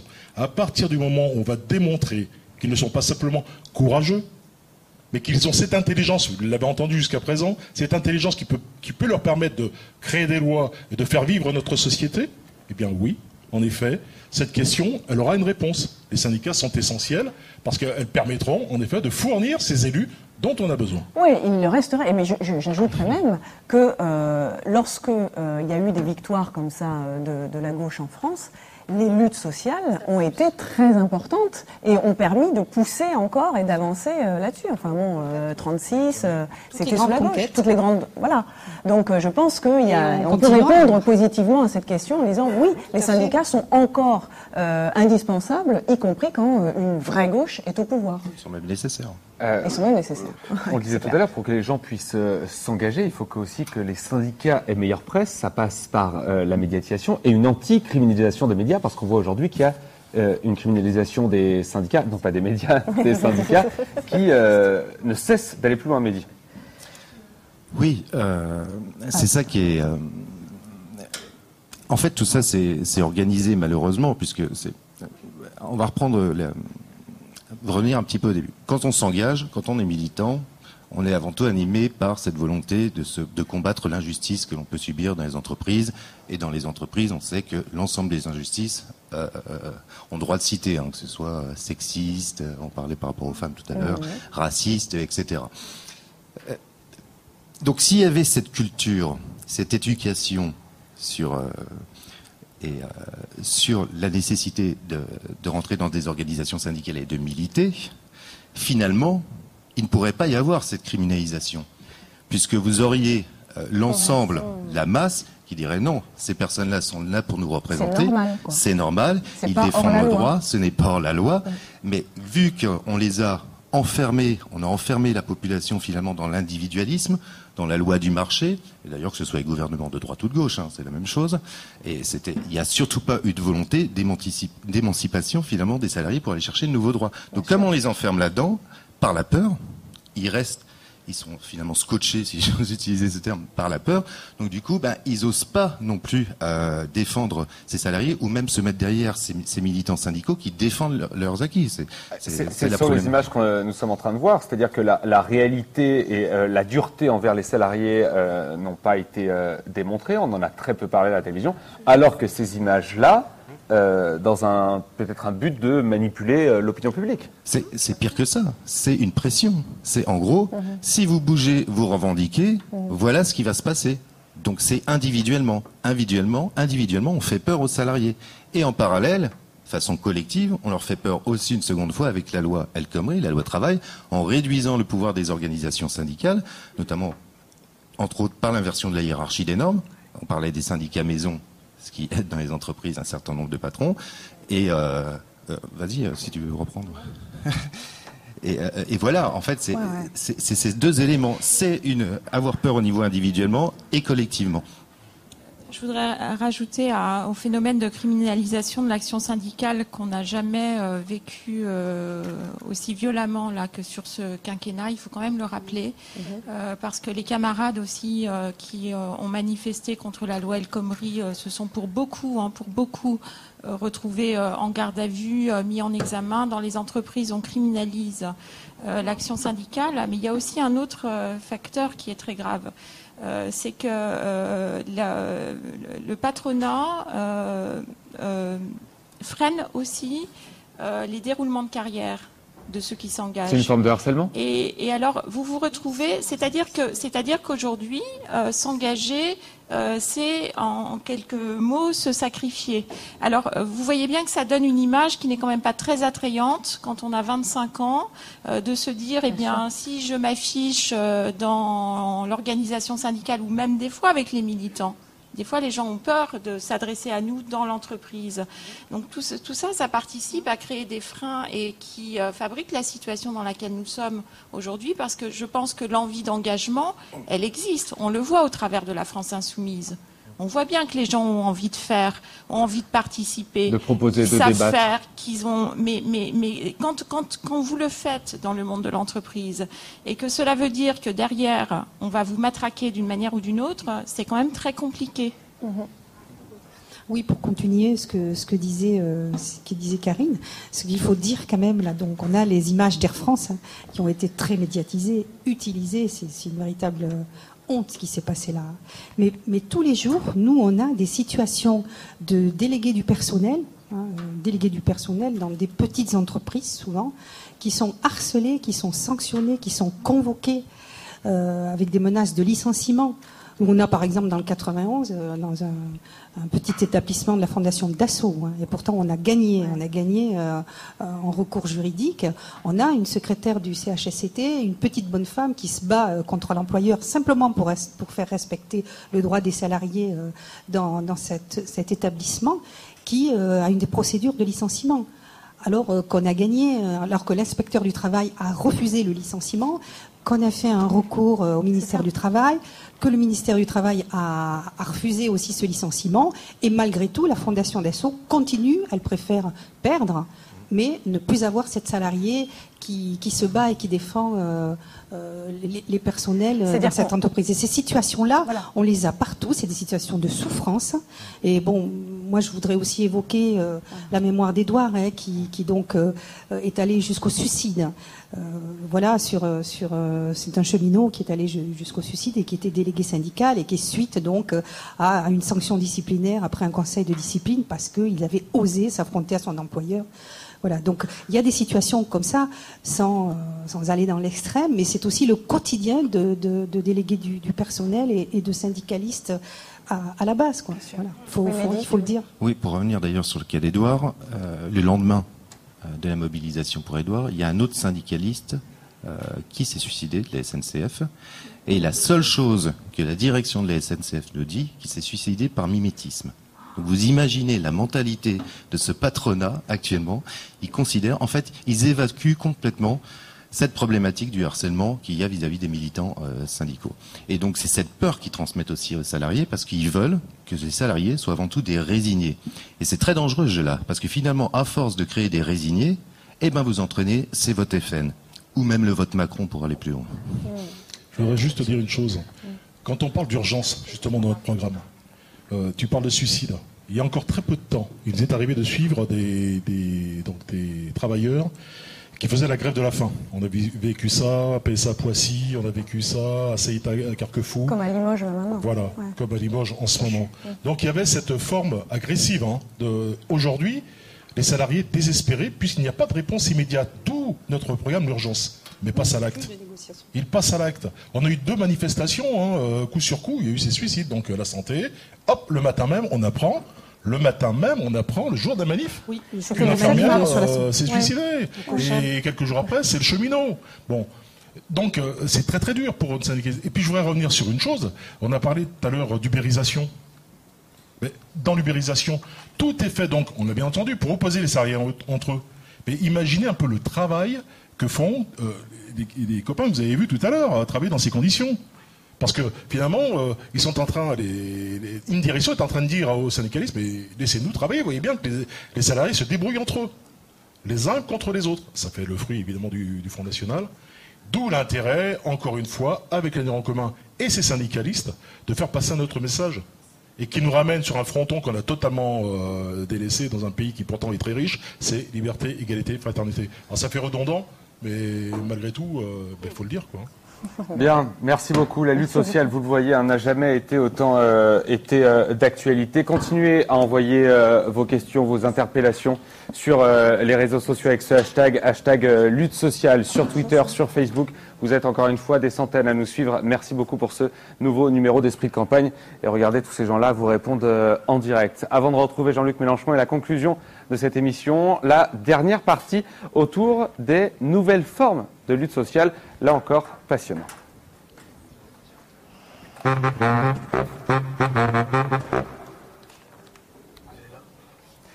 Les nouvelles formes de euh, lutte sociale avec euh, pas mal de monde qui euh, viennent de nous rejoindre une fois de plus sur ce plateau. Pas mal de monde, mais au moins un visage très connu, celui de Sabrina Ben Ali, euh, qui est interne euh, des hôpitaux de Paris et qui euh, euh, des hôpitaux oui, de Paris et qui nous a rejoint sur ce plateau. Il y a également deux cinéastes qui sont avec nous, Vincent Gaulier et Raphaël Girardot. Vous êtes des cinéastes réalisateurs et vous, vous avez réalisé un film sur les abattoirs qui s'appelle Seigneur SAI.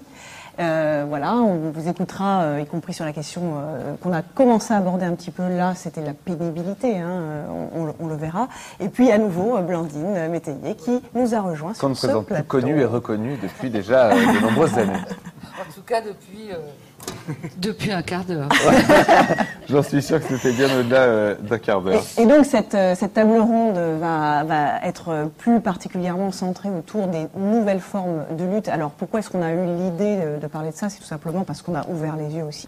Et on s'est rendu compte que des luttes sociales menées de manière peut-être plus traditionnelle dans le, le, le sein du sein, c'est-à-dire la boîte, hein, dans l'entreprise, etc., avaient du mal euh, à bien apporter leurs fruits. C'est-à-dire qu'on était vraiment euh, dans une, une logique plutôt euh, d'échec euh, euh, de ce point de vue-là et que finalement, euh, on se rend compte, euh, mais les gens, euh, de toute façon, les, les lutteurs, hein, comme j'aime bien les appeler euh, au sein des, des- des entreprises, se sont bien, y compris eux-mêmes, rendus compte de ça, c'est que si la lutte n'est pas relayée à l'extérieur, s'il n'y a pas une prise de conscience de la société dans son ensemble, euh, d'un- d'une injustice sociale à l'intérieur d'une boîte, la lutte a peu de chances euh, d'être victorieuse. Donc voilà, qu'est-ce qu'on trouve aujourd'hui comme solution hein Comment, comment est-ce qu'on arrive à éveiller la conscience de ceux qui ne sont pas nécessairement dans la boîte? Eh ben, il y a divers moyens. Euh, Sabrina, tu as été euh, particulièrement imaginative de ce point de vue-là, et puis dans l'air du temps, il faut le dire aussi, c'est-à-dire l'usage bah, des moyens, réseaux sociaux et de la vidéo en tant que telle a été vraiment un, un outil euh, assez percutant. Est-ce que tu pourrais nous raconter, euh, voilà, d'où t'es venue l'idée, euh, pourquoi est-ce que tu t'es dit qu'il y avait peut-être aucun moyen? Alors je pense que ça a aussi à voir avec ton métier et les conditions dans lesquelles tu- tu travailles et que finalement il n'y avait pas beaucoup d'alternatives. Oui, bien sûr. Euh, bon, merci euh, d'abord et, et je voudrais remercier ce, ce plateau très très intéressant.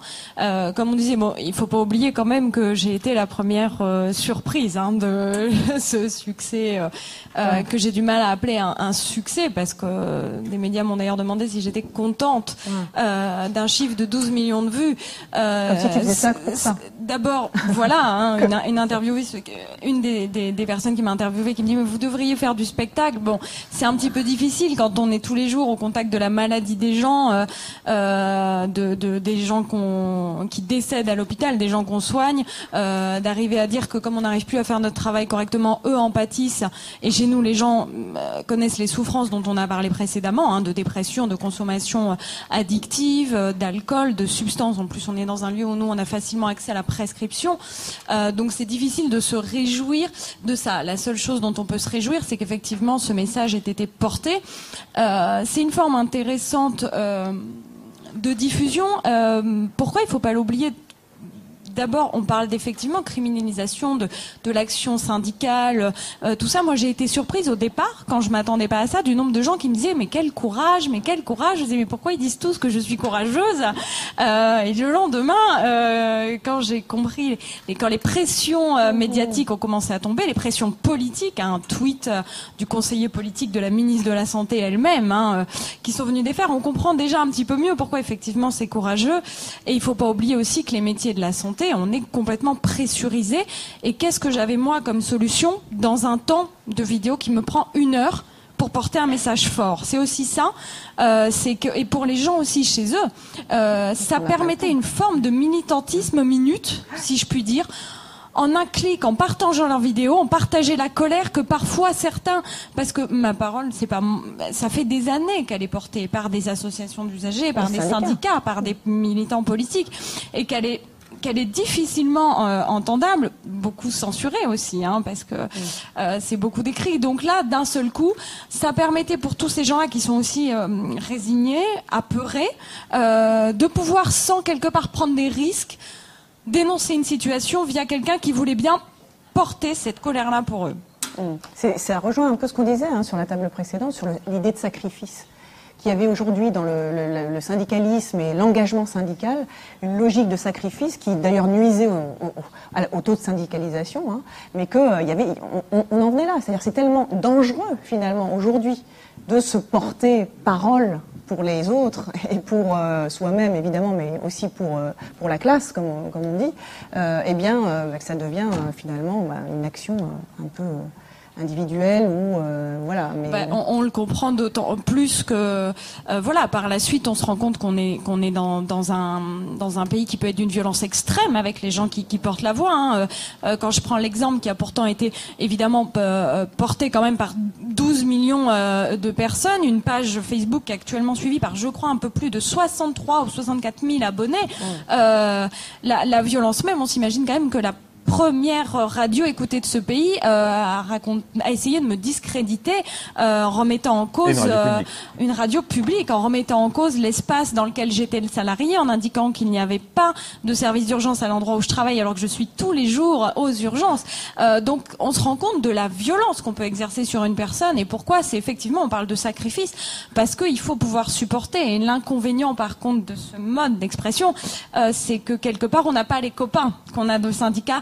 Le soutien est massif, les gens sont là mais c'est pas palpable, c'est pas le coup dans Mais l'épaule. c'est aussi une manière de se faire entendre parce que, pardon Sabrina, qu'est-ce qui s'est passé au début? Vous dites quoi? Vous dites ah, j'arrive pas à, à faire entendre, euh, euh, ces causes-là sont inaudibles, donc il faut trouver un nouveau moyen, donc je vais m'exprimer dans une vidéo.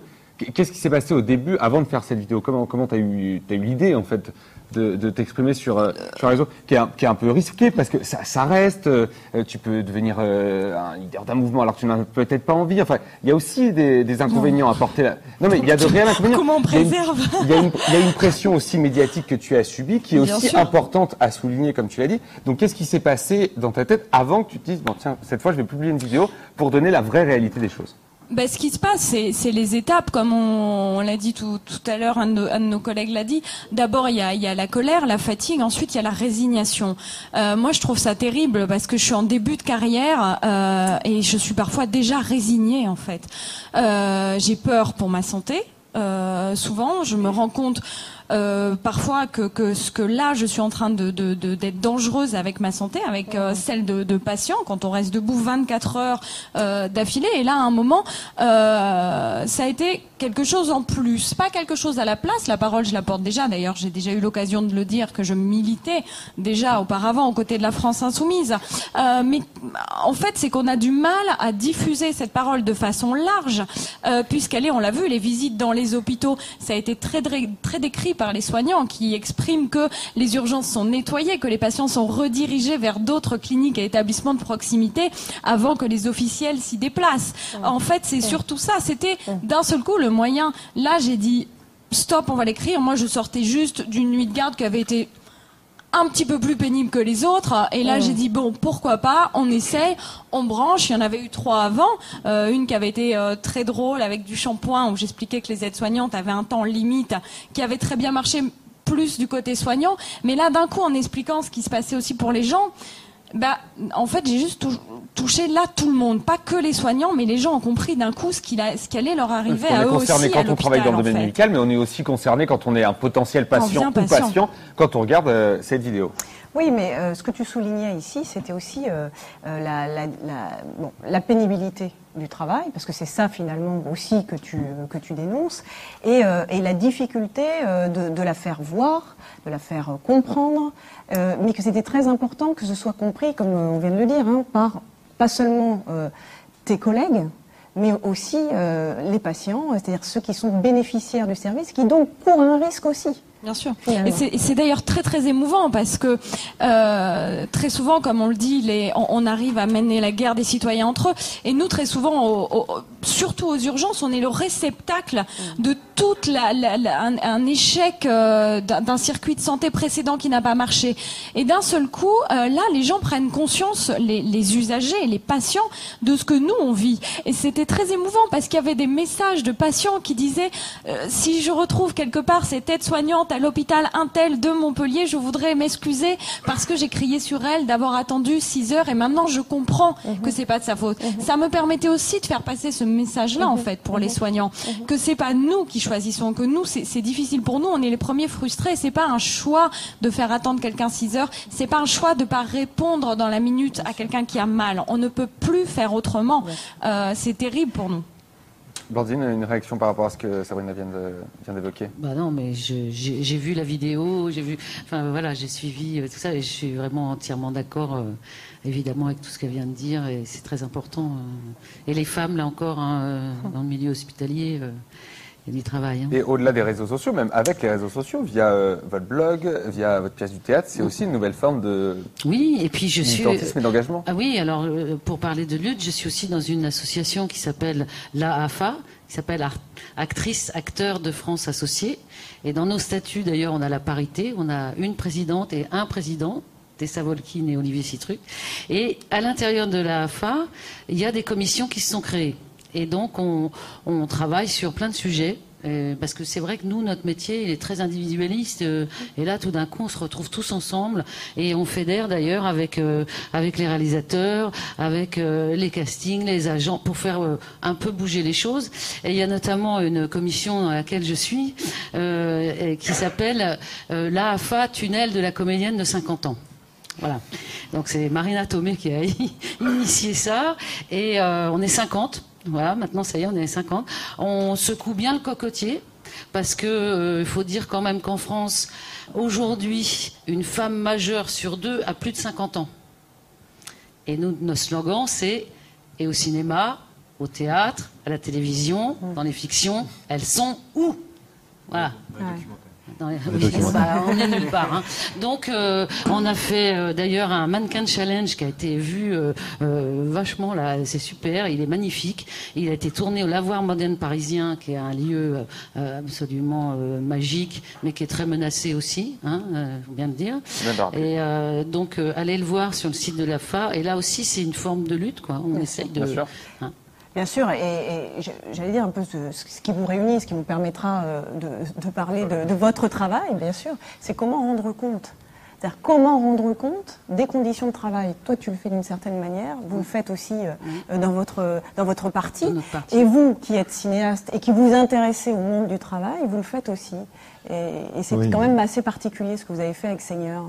Ouais, c'est vrai que c'était euh, c'était essentiel pour nous euh, de vraiment d'arriver à donner euh, la parole euh, et de montrer les ouvriers au travail parce qu'on se trouvait que voilà dernièrement on n'avait plus jamais ça vraiment de façon régulière. On avait uniquement des, des moments de crise des moments de lutte des moments où les ouvriers avaient perdu leur boulot et que justement ils parlaient de ça ils parlaient de leur boulot au passé en disant bah c'était euh, c'était quand même euh, pas super mais en fait c'était quand même super parce qu'on avait du travail et maintenant on est au chômage. Donc c'est toujours dans ce sens-là. Et euh, en fait quand c'est la routine quand c'est le- tout ce qui se passe tous les jours tout d'un coup euh, là on n'a plus d'images et on se rend compte que dans les usines on n'arrive pas à rentrer. Et du coup on se rend compte que dans les usines on n'arrivait pas à rentrer. Dans la pire des usines où on peut vraiment pas rentrer c'est l'abattoir. L'abattoir c'est vraiment la boîte noire absolue donc, euh, donc voilà, pour nous, euh, du coup, voilà, c'était Ouais. très important d'aller justement là parce que c'était pas documenté Ouais. et qu'il fallait absolument euh, avoir des images de ça. Ben oui, et puis il y, a une- il y a une métaphore, peut-être. Enfin, J'ose la métaphore. L'association d'idées, mais est-ce qu'il n'y a pas une métaphore mais avec l'idée d'aller à l'abattoir Bien sûr que la, la métaphore est là dans tous les plans. Du coup, Ouais. on n'a même pas besoin d'en parler parce qu'on on n'a que des personnes qui sont en train de parler de comment ils sont cassés, comment ils sont broyés, comment ils ont plus d'épaules, plus de plus de poignets, plus de coudes. euh, le corps est- donc le- à- ils sont en train de travailler l'animal devant eux et en même temps qu'ils travaillent, ils parlent exactement de leur corps à eux de cette façon-là. qui est Et pour- aussi, aussi broyé que celui des animaux. Exactement. Et pour illustrer vos propos, avant d'approfondir le débat, on va regarder euh, un extrait justement de votre documentaire. Regardez.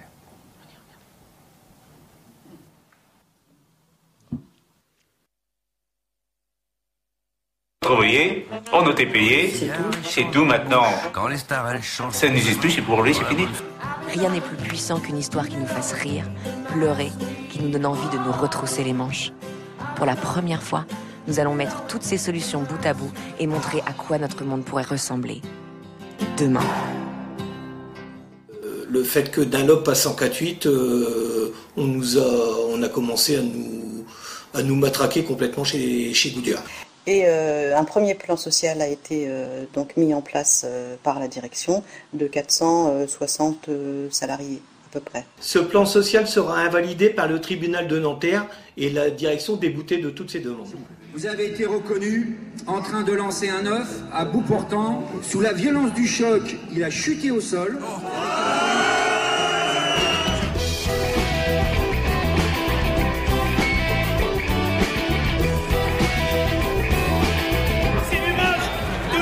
Gouvernement.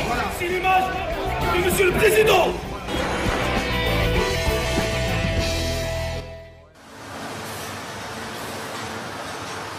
Alors, je ne vais pas dire que c'est pas un métier simple, hein. c'est pas un métier facile. Il n'y a pas très longtemps, il y a à peu près trois ans, j'ai été arrêté d'une épicondylite euh, au coude. J'ai été arrêté euh, neuf mois. Et trois mois après, euh, j'ai eu l'autre bras. J'ai dû être arrêté trois mois. Et là, et là ben, je travaille avec euh, des séquelles au, au coude. La première fois où je ne marche pas.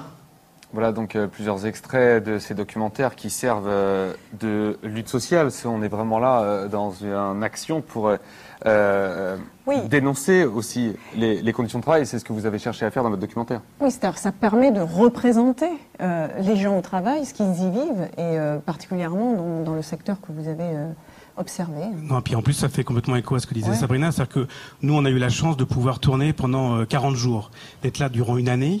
Donc, ce- cette, cette possibilité qu'ont les patrons de, de nettoyer euh, l'abattoir ou, ou en tout cas de mettre les ouvriers qu'ils ont envie de, de voir parce que ça serait les, les Stakhanov à montrer à l'image, euh, ils, ils pouvaient pas parce qu'on était là tout le temps et on, on tournait euh, voilà 7 heures par jour et on était là des jours et des jours. Donc, a- Comment vous avez obtenu cette autorisation? On a obtenu cette autorisation parce que, le, le- le- étonnamment, la lecture qu'on fait de ce que vient de dire euh, Raphaël sur les, les ouvriers ne sont pas à l'image, euh, on ne les représente pas, et, dès qu'on évoque la question de l'abattoir, c'est la question de la souffrance animale dénoncée à juste titre par L214.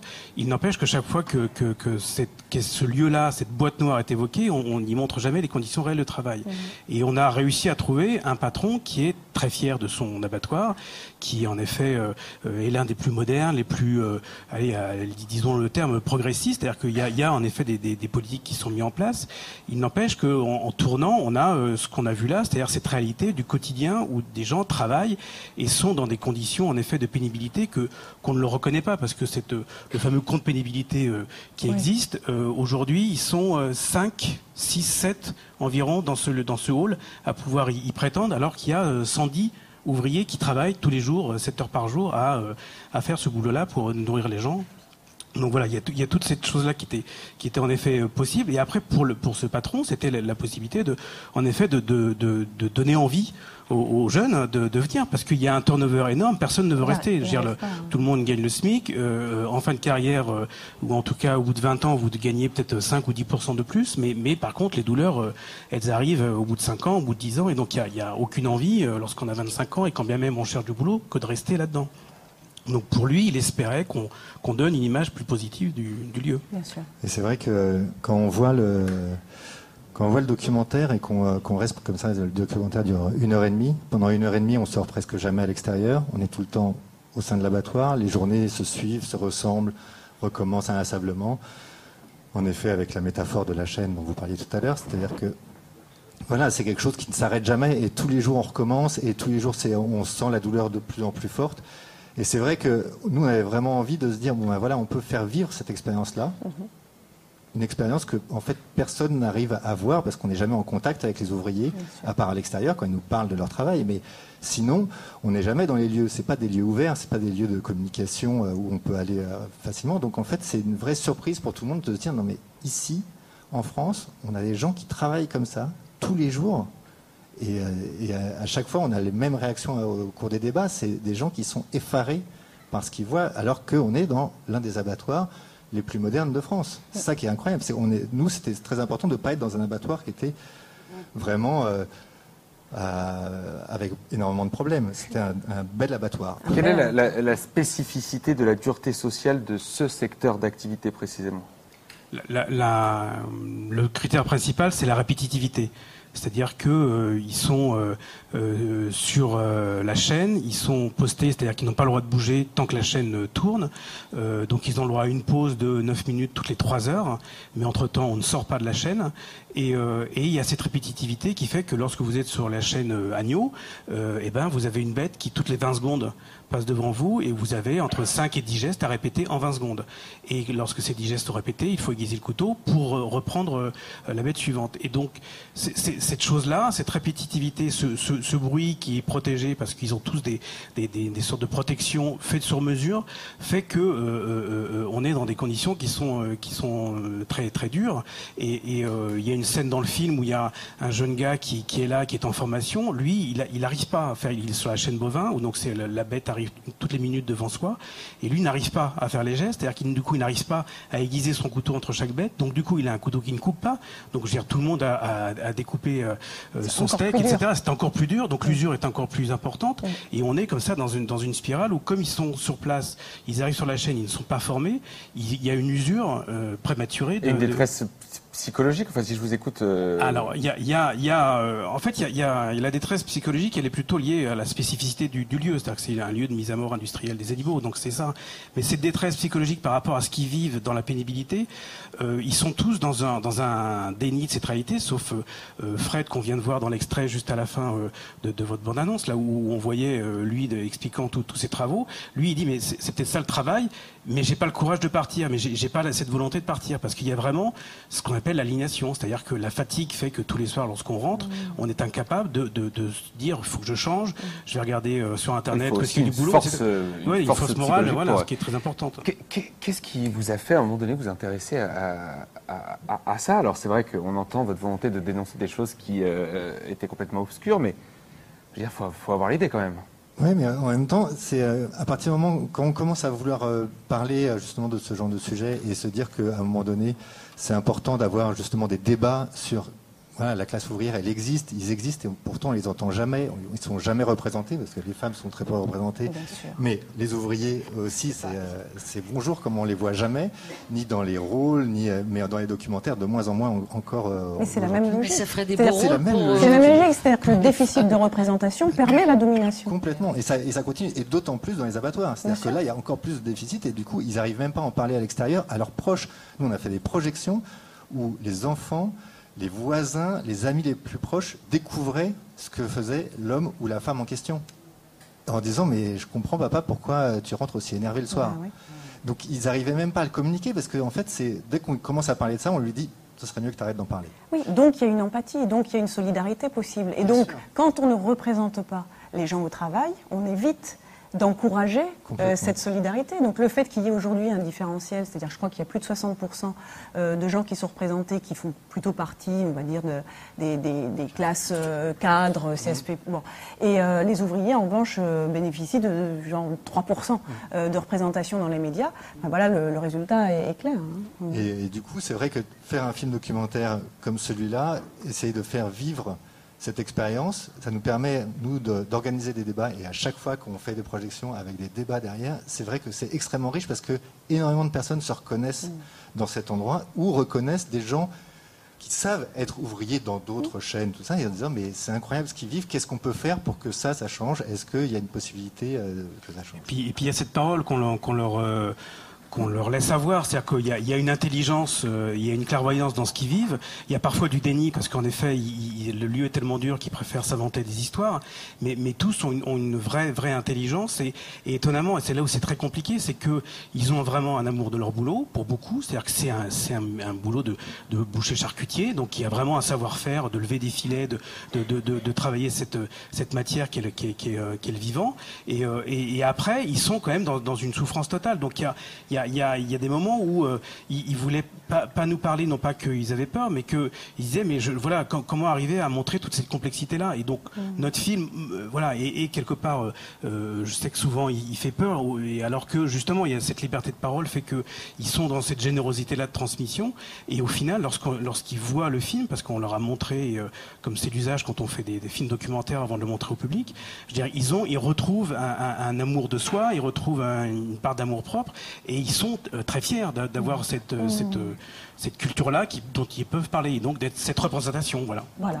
Non, mais c'est tout, tout à fait et- et, enfin, fa- fabuleux en fait ce que, ce que vous faites et qui, qui devient, enfin qui se multiplie. hein. C'est-à-dire qu'il y a de plus en plus de, de documentaires sur le, sur le milieu du travail. Et ça me fait penser un peu à ces sociologues. Euh, qui euh, eux aussi euh, ont choisi à des moments eh bien, de s'intéresser plutôt à la classe ouvrière et de décrire ça dans un but aussi de, de- de conscientisation, comme on le dit. Et finalement, ce que vous faites en tant que cinéaste, ça devient quelque chose qui s'apparente aussi à ce travail de, de- de description et donc de mise, de, représentation, d'analyse et de représentation de, la, de la classe ouvrière. Oui, c'est vrai qu'en en ce moment, là, depuis quelques années, on voit qu'il y a plus de, films sur le monde Ouais. ouvrier et le monde du travail. Mais quand même, quand on se rappelle, il y a 20 ans, il y en avait beaucoup plus. Il y avait même des cases sur Arte qui étaient complètement dédiées à ça. Et des cases à 20h30. Nous, on a réussi à, à faire une version de notre film qui est passé sur Arte. Et en version plus courte, donc c'est pas exactement le même film. Et bien sûr, il est passé à 23h30. C'est-à-dire que vraiment, il y a- on voit comment on est en train de regagner des choses, et, mais euh, c'est euh, c'est vraiment petit à petit parce qu'on repart de loin, alors que alors qu'il y a 20 ans, c'était pas du tout comme ça. 20, 30 ans, c'était pas du tout comme ça. Donc on voit bien quand même que c'est quelque chose qu'on est en train de regagner de nouveau, et avec vraiment, par contre, quelque chose qui, a complètement, qui est complètement perdu de ce côté-là, c'est euh, la possibilité de rentrer dans les usines, dans les, dans les endroits de travail, dans les endroits de travail, qui est beaucoup beaucoup plus difficile qui est parfois qui est très difficile pour euh, ne serait-ce qu'avoir des portes ouvertes et aller filmer la réalité des choses parce que si ce patron en question vous avez dit non, le documentaire était inexistant. Nous, on a Euh, un dernier mot rapidement. Je veux voir Seigneur, je vais où? Comment je fais? Alors, il y a, il y a- y a, euh, c'est sur Paris encore euh, cette semaine. C'est après, euh, j'ai mon petit papier, mais c'est à Caen, Limoges, Toulouse, Bordeaux dans, durant les semaines qui viennent. Et surtout, Ouais. il y a un site internet, seigneur avec un A, euh, .fr, où vous avez tout, en effet, toutes les dates sur ces projections et sur ce débat. Parce qu'on, on- sur la page Facebook aussi, parce que vous parliez de sociologues tout à l'heure. Et en effet, il y a beaucoup de sociologues qui s'intéressent à ce film-là, et notamment le collectif euh, Ne plus perdre sa vie à la gagner, qui est voilà, un collectif de, de- de sociologues et de syndicalistes autour de ces questions-là et qui euh, nous aide beaucoup. Et Blandine, moi, si je veux voir, je fais comment? Là, je suis plus sur Paris, donc j'ai des dates un peu isolées. Moi non plus, ça en- tombe bien. En, en province, et j'ai beaucoup, beaucoup, aussi de représentations privées, parce que je vais dans les entreprises jouer ma pièce. et d'ailleurs, euh, il y a un journaliste de Libération qui était venu voir la pièce euh, quand je joue au théâtre de 10 heures, qui m'a dit c'est pas possible, Blandine, vous passez avec ça dans les entreprises. Je dis oui, enfin, il faut qu'ils aient des choses à annoncer derrière, parce que euh, sinon c'est un peu l'émeute. Donc euh, oui, oui, je, je vais pour sensibiliser euh, et principalement euh, les têtes. Alors c'est pas toujours facile, hein, parce que les codières, il y a beaucoup d'hommes dedans, donc euh, quelquefois j'ai pas beaucoup de rire à mon spectacle. Voilà ce qu'on pouvait dire euh, rapidement finalement. C'est vrai que c'est un sujet dont on pourrait parler euh, pendant des heures. Les nouvelles formes de lutte sociale avec des documentaires, des vidéos, des pièces qu'on va jouer là dans les entreprises. Et euh, vous pouvez nous envoyer aussi vos initiatives avec ce hashtag, hashtag lutte sociale. Il y a 4-5 personnes qui en permanence vous répondent tout au long de cette soirée. Soirée qui va bientôt se terminer, vous l'attendez, il arrive. Voici la conclusion de cette émission avec Philippe Juravert, Hélène Franco et Jean-Luc Mélenchon bien sûr.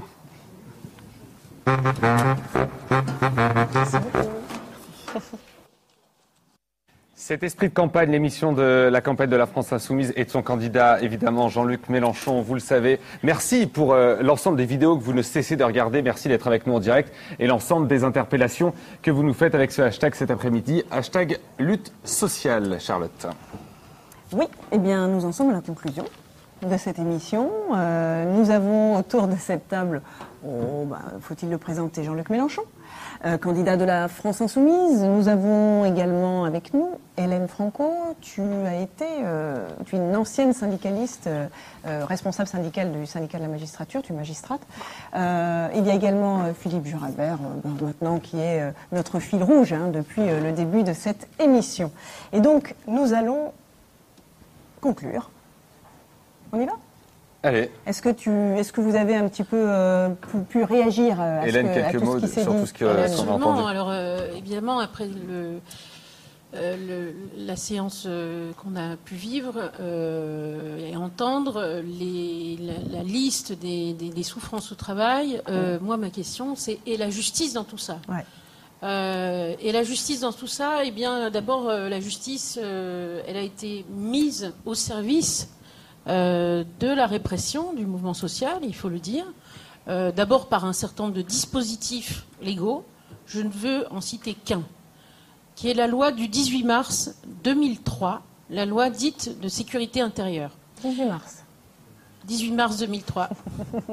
voilà. Euh, Nicolas Sarkozy, ministre de l'Intérieur. Dominique Perben, tiens, tiens, ministre de la Justice. Soutien de Macron, non? Soutien de Macron, il me semble. Récent soutien de Macron. Euh, et Blanc. cette loi euh, eh bien, étend considérablement le champ du fichage, du fichage euh, des empreintes génétiques. Au départ, c'est la loi Guigou de 98 qui permet ce, ce fichage des criminels sexuels. Et puis, avec cette loi, eh bien, on a une extension considérable de ce fichage qui concerne maintenant des centaines de milliers de nos concitoyens. Pour le seul fait d'avoir eu à subir une interpellation, une garde à vue, même sans qu'il y ait ensuite d'ailleurs de euh, décision de justice euh, disant qu'il y a culpabilité.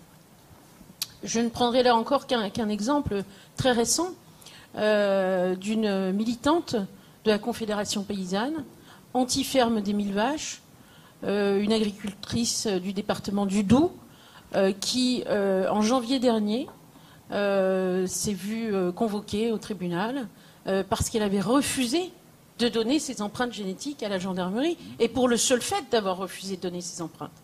Donc ce seul fait est déjà punissable d'une peine d'emprisonnement. C'est cela, évidemment, que nous abrogerons euh, euh, en toute, euh, à toute vitesse dès que nous serons au pouvoir.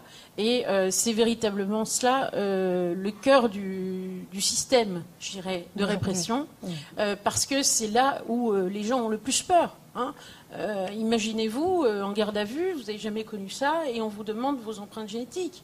Il faut être sacrément euh, armé, avec la tête dure, comme nous l'avons, pour dire bah non, moi je considère que je n'ai fait que mon devoir de citoyen, que mon devoir de lanceur d'alerte en faisant cela, et je ne donnerai pas mes empreintes génétiques, sachant donc que vous pouvez en plus à vie potentiellement être justiciable de ce délit, puisque à chaque fois que vous refusez, eh bien, on met une pièce dans la machine, on dit ah vous avez de nouveau refusé, donc c'est un délit continu. hein. Voilà, il faut absolument abroger ce- cette, euh, cette disposition. Il faut revenir à des choses tout simplement euh, raisonnables en la matière. Euh, la- le, le champ de la loi Guigou était, à mon sens, raisonnable, et c'est à cela qu'il faut euh, qu'il faut revenir. Bien, donc euh, effectivement là tu euh, ramasses aussi euh, nombre de choses hein, qui ont été dites hein, sur, le courage de la- de l'action syndicale et finalement pour certains ce qui confine un peu à un sacrifice, hein, ça a été dit plein de fois pendant, c'est-à-dire que le système petit à petit a acculé les gens dans, voilà, qui, qui euh, avaient pris euh, fait et cause, pour qui c'était insupportable euh, que ces injustices, eh on les a acculés au point d'hésiter, justement, à chercher à remédier à ces injustices. Oui, C'est euh, vraiment- Naomi Klein parle du- de la stratégie du, du choc. hein. Et euh, on ça. peut aussi parler du management par la peur. Euh, il y a un chômage de masse qui permet cela. T'es pas content, tu prends la porte. Voilà. Bon, ça c'est l'argument suprême. Mais quand vous ajoutez à cela euh, le fait qu'on a démantelé, on a démantelé sciemment l'inspection du travail, l'inspection du travail qui nourrit les magistrats en procédure. Les délits d'entrave, par exemple, euh, au droit syndical, eh bien, euh, ne, ne sont plus euh, constatés comme il le faut, euh, par Ouais. manque d'inspecteurs du travail, justement. Et y compris un, un droit du travail qui aujourd'hui euh, n'est plus si protecteur que ça et conduit euh, de- du coup à avoir une jurisprudence, hein, c'est-à-dire des décisions de justice qui ne sont plus euh, si euh, protectrices euh, des, euh, des gens au travail. Alors, Absolument. ouais. Très court, hein, fier déjà de nos amis qui aujourd'hui ont accepté de se prêter à, à nos jeux de questions. Euh, J'en on, doutais on- pas une on peut question. les saluer, Philippe, pardon de te couper, on peut les saluer, hein, ils sont euh, nombreux à on avoir peut fait euh, les le déplacement. applaudir. Et, euh, et vous êtes également très nombreux euh, à nous suivre en relation avec euh, tous ces sujets. Un grand merci à vous, pardon Philippe. Et euh, très fier aussi de notre candidat, puisque, euh, comme ils le disent mes, mes amis, notre, notre Jaurès, travailleurs de tous les pays, unissez-vous, Euh, ça a du sens. Euh, ça dépasse le cadre de la France et je sais qu'on a des échos au-delà de la France. Et ça me permet de- d'avoir une pensée pour les Guyanais qui en ce moment sont en lutte. Ça me rappelle beaucoup la lutte qui s'est passée en Guadeloupe, euh, Jean-Luc, aliénage contre profitation et pour pouvoir lutter justement contre euh, l'austérité. Et à La Réunion, hein, et à la Réunion. Cospa. Et à la Réunion. Guyane, c'est la France, Philippe. Oui, oui, oui, oui, oui, oui. Ouais, mais justement, c'est un clin d'œil. Et oui, et, donc là, on va, on va faire la jonction finalement, ce dont on a parlé d'ailleurs aussi pendant, tout, euh, pendant toute l'émission, hein, à savoir que euh, l'action syndicale euh, n'a de chance finalement euh, de, de- porter ses fruits que si elle est en lien avec l'action politique. C'est-à-dire qu'il y a un vrai, euh, un vrai rapport, en tout cas une, une complicité nécessaire entre, entre ces deux euh, types d'actions. Il y a un lien, mais chacune des deux a son autonomie et il faut la respecter absolument. Mais il y a un lien, c'est évident déjà dans l'histoire. Euh, les grands partis socialistes, lorsqu'il n'y avait qu'un seul parti hein, euh, de la classe ouvrière, euh, soit c'était le parti qui créait le syndicat, soit c'était le syndicat qui créait le parti. Et c'est comme ça qu'est né le mouvement ouvrier dans toute l'Europe et, et dans le monde. Donc on voit bien le lien. Et puis après, ce sont des circonstances historiques particulières qui, dans chaque pays, ont séparé ou n'ont pas séparé euh, ces, deux, domaines de l'action.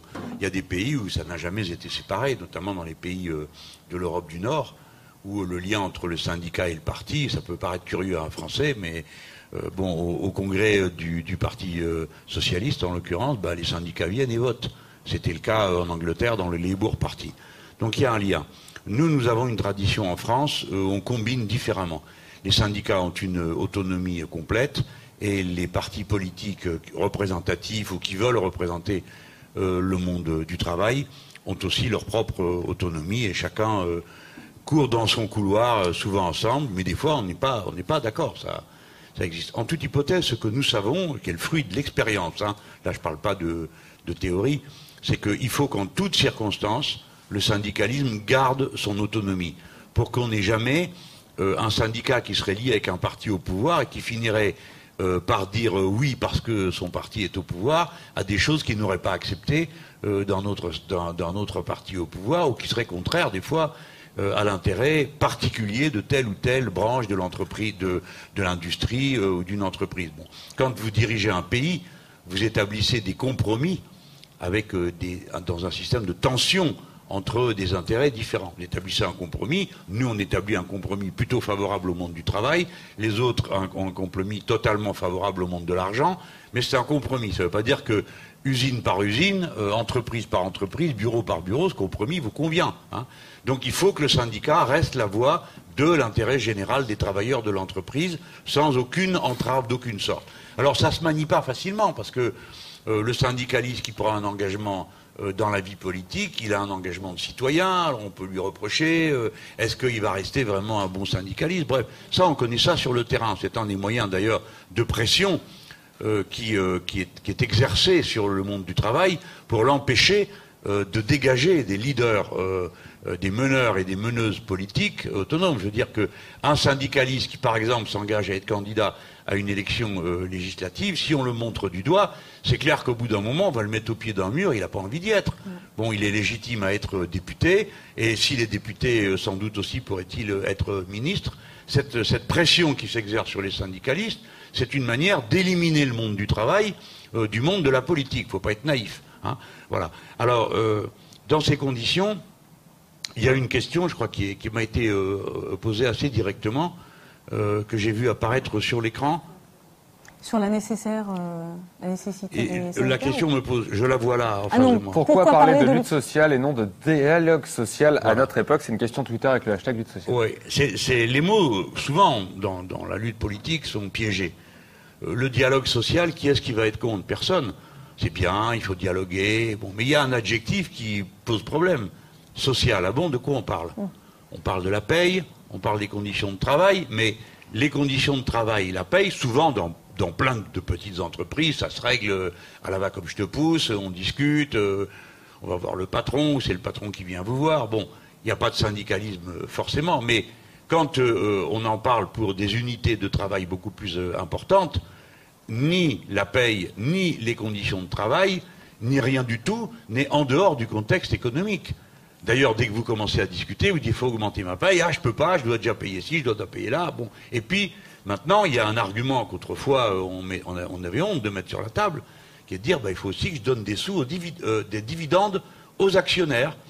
Et euh, parce que si vous connaissez la musique, Il hein, si les actionnaires sont pas bien récompensés, alors ils vont s'en aller, ils vont enlever leur capital, ça va être la catastrophe, etc. Bon, ça, sur le plan philosophique, faut être clair, c'est pas le capital qui travaille, c'est le travail. Hein. La seule source de richesse, c'est le travail, il n'y en a pas d'autre. Le travail humain. Et dans le travail humain, il y a une part qui vous est donnée, vous produisez 100 de richesse, on vous donne pas 100, hein, on vous donne 10. Euh, je prends un exemple simple. Et tout le reste, ça va ailleurs. Ça va dans l'investissement, les matières premières, les murs, et puis les dividendes. Donc, à la fin, il y a un problème de répartition entre les uns et les autres. Entre euh, le travail, le travailleur, ça paye, et le capital, son dividende. Et ça, euh, c'est pas sur la base d'un malentendu que les uns prennent beaucoup et les autres rien. C'est pas un malentendu. C'est fait délibérément. Euh, pourquoi? Parce qu'on vous dit, bah, le capital, il faut le récompenser. Si on lui donne, autrefois, c'était du 3, du 4% dans l'industrie. Maintenant, si ça fait pas 10, 12, des fois 15, j'ai vu des boîtes fermées à 18, hein, eh ben on dit ça peut pas aller, donc allez, il faut en mettre euh, un coup. Et les travailleurs globalement, globalement depuis des années, d'une part par leur travail, mais leur travail dans tout le sens. Quand on met une machine, ça enlève pas l'homme. Euh, là, ça n'enlève pas le salarié, donc il doit réfléchir comment je la fais marcher, comment je la programme, etc., etc.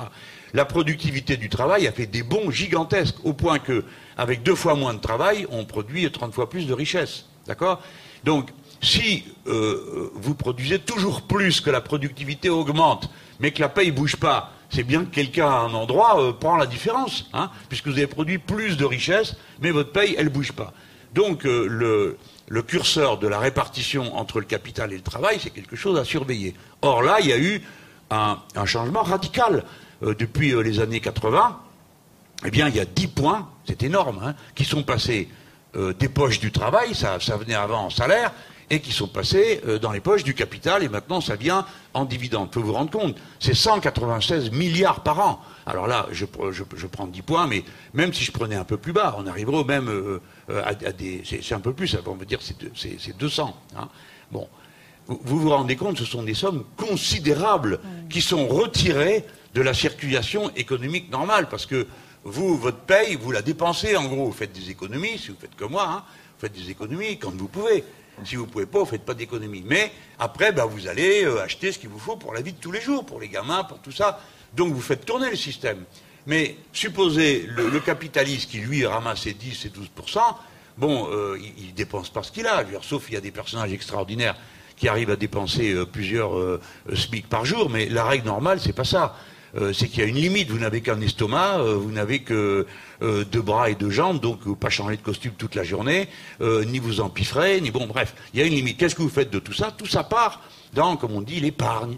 C'est-à-dire, alors, c'est pas l'épargne la vôtre, la mienne. Les gens qui entendent d'épargne, ils croient qu'on parle de leur carnet de caisse d'épargne, mais pas du tout. Ça part dans la sphère financière.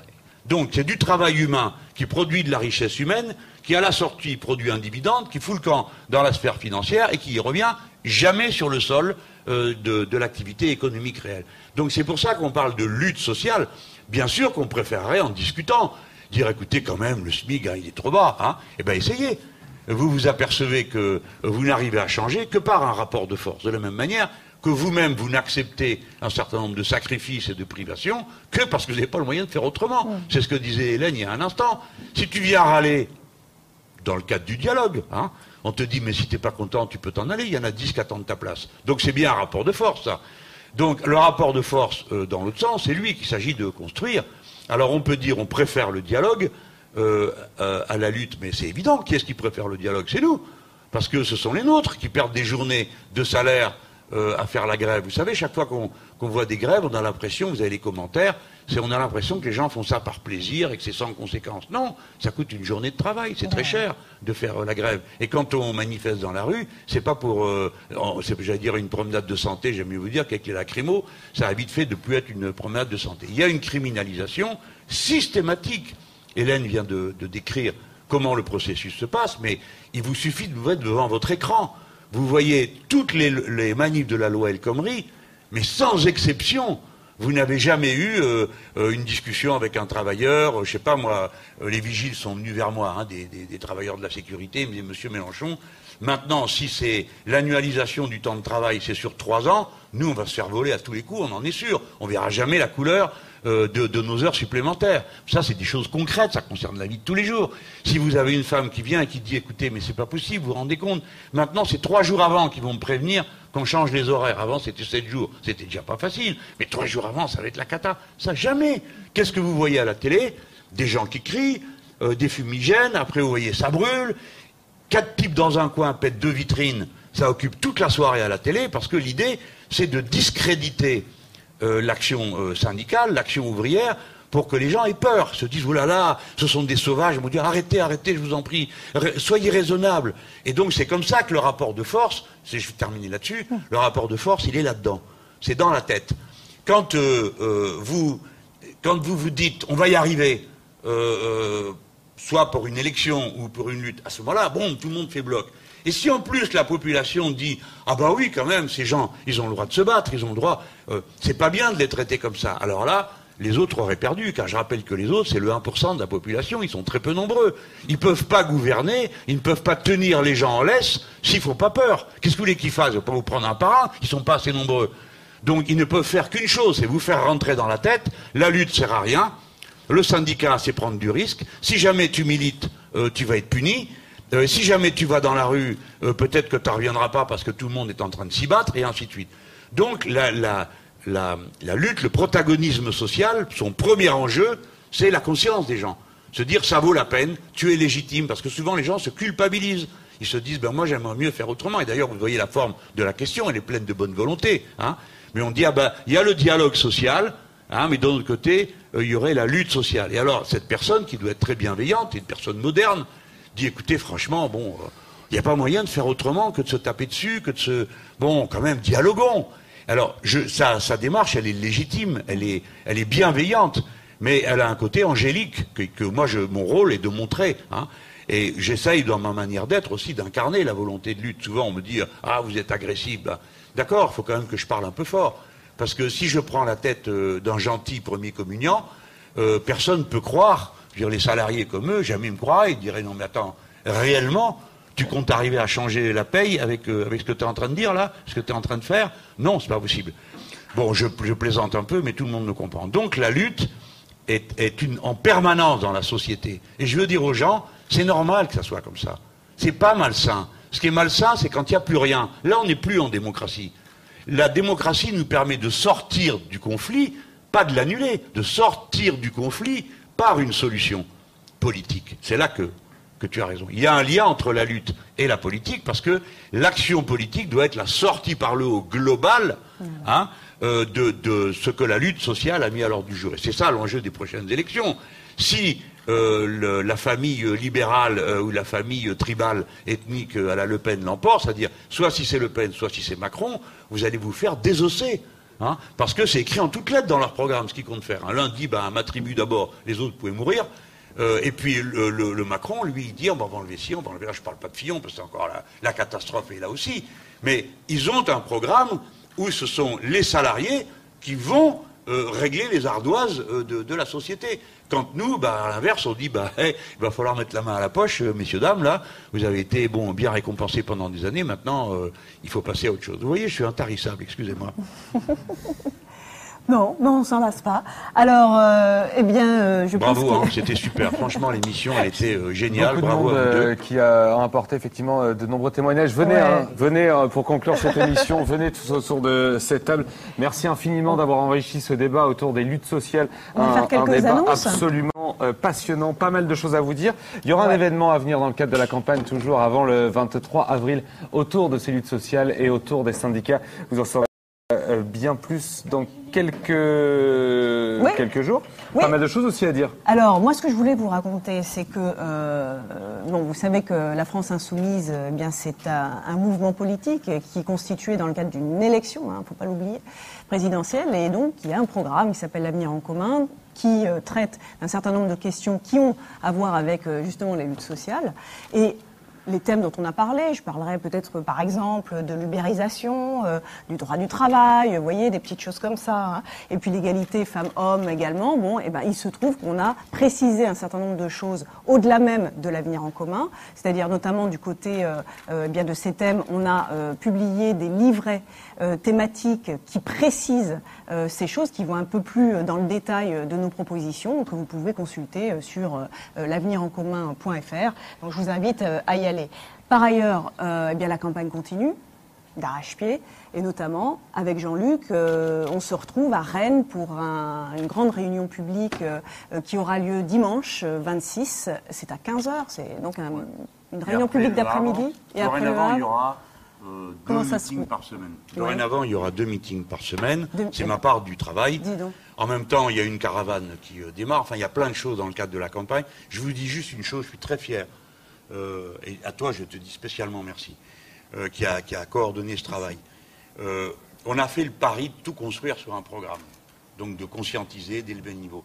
Eh ben, ce, ce programme, c'est pas, c'est pas simple. hein. Ce programme reste en tête des ventes de livres euh, dans, dans toutes les, euh, dans toutes les librairies. C'est formidable parce que ça montre qu'on est en train de réussir notre pari. Les gens ont compris qu'on n'est pas rassemblés autour d'un d'un personnage, hein, on est rassemblés autour d'un ensemble d'idées et de choses qu'on va faire.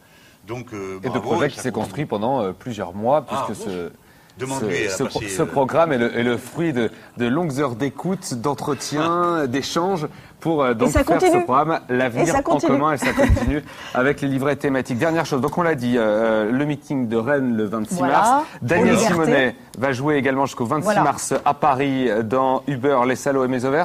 Jean-Luc, euh, tu t'es déjà allé? Non, Moi, mais c'est j'y suis allé. extraordinaire. Non, mais suis allé franchement, aussi. les amis, il faut y aller. C'est parce que extraordinaire. C'est une forme de lutte. Euh, tout à l'heure, on a passé une nouvelle forme de lutte. C'est que euh, Daniel Simonet a toujours été très créative. Et là, elle a inventé le One Woman Show hein, euh, sur Un un, seul thème- en scène. en français, on va dire une seule en, un seul en scène, une seule en scène, et sur un thème très politique. Et c'est pas pas barbant du tout. On rit tout le long. quoi. C'est tellement c'est présenté avec drôlerie. Et, et je, je- moi, je salue ce- cette inventivité que vous avez tous. Donc la dernière à Paris, c'est ce dimanche. C'est le 26 mars. À- à 16h30. Et ensuite, Et après, ça continuera euh, Voilà. en province. Voilà. Voilà pour Esprit de campagne autour euh, des luttes sociales. Merci à tous Merci. d'avoir été avec nous. Merci à vous, l'émission de la campagne de la France Insoumise. Et Jean-Luc Mélenchon, salut, à bientôt.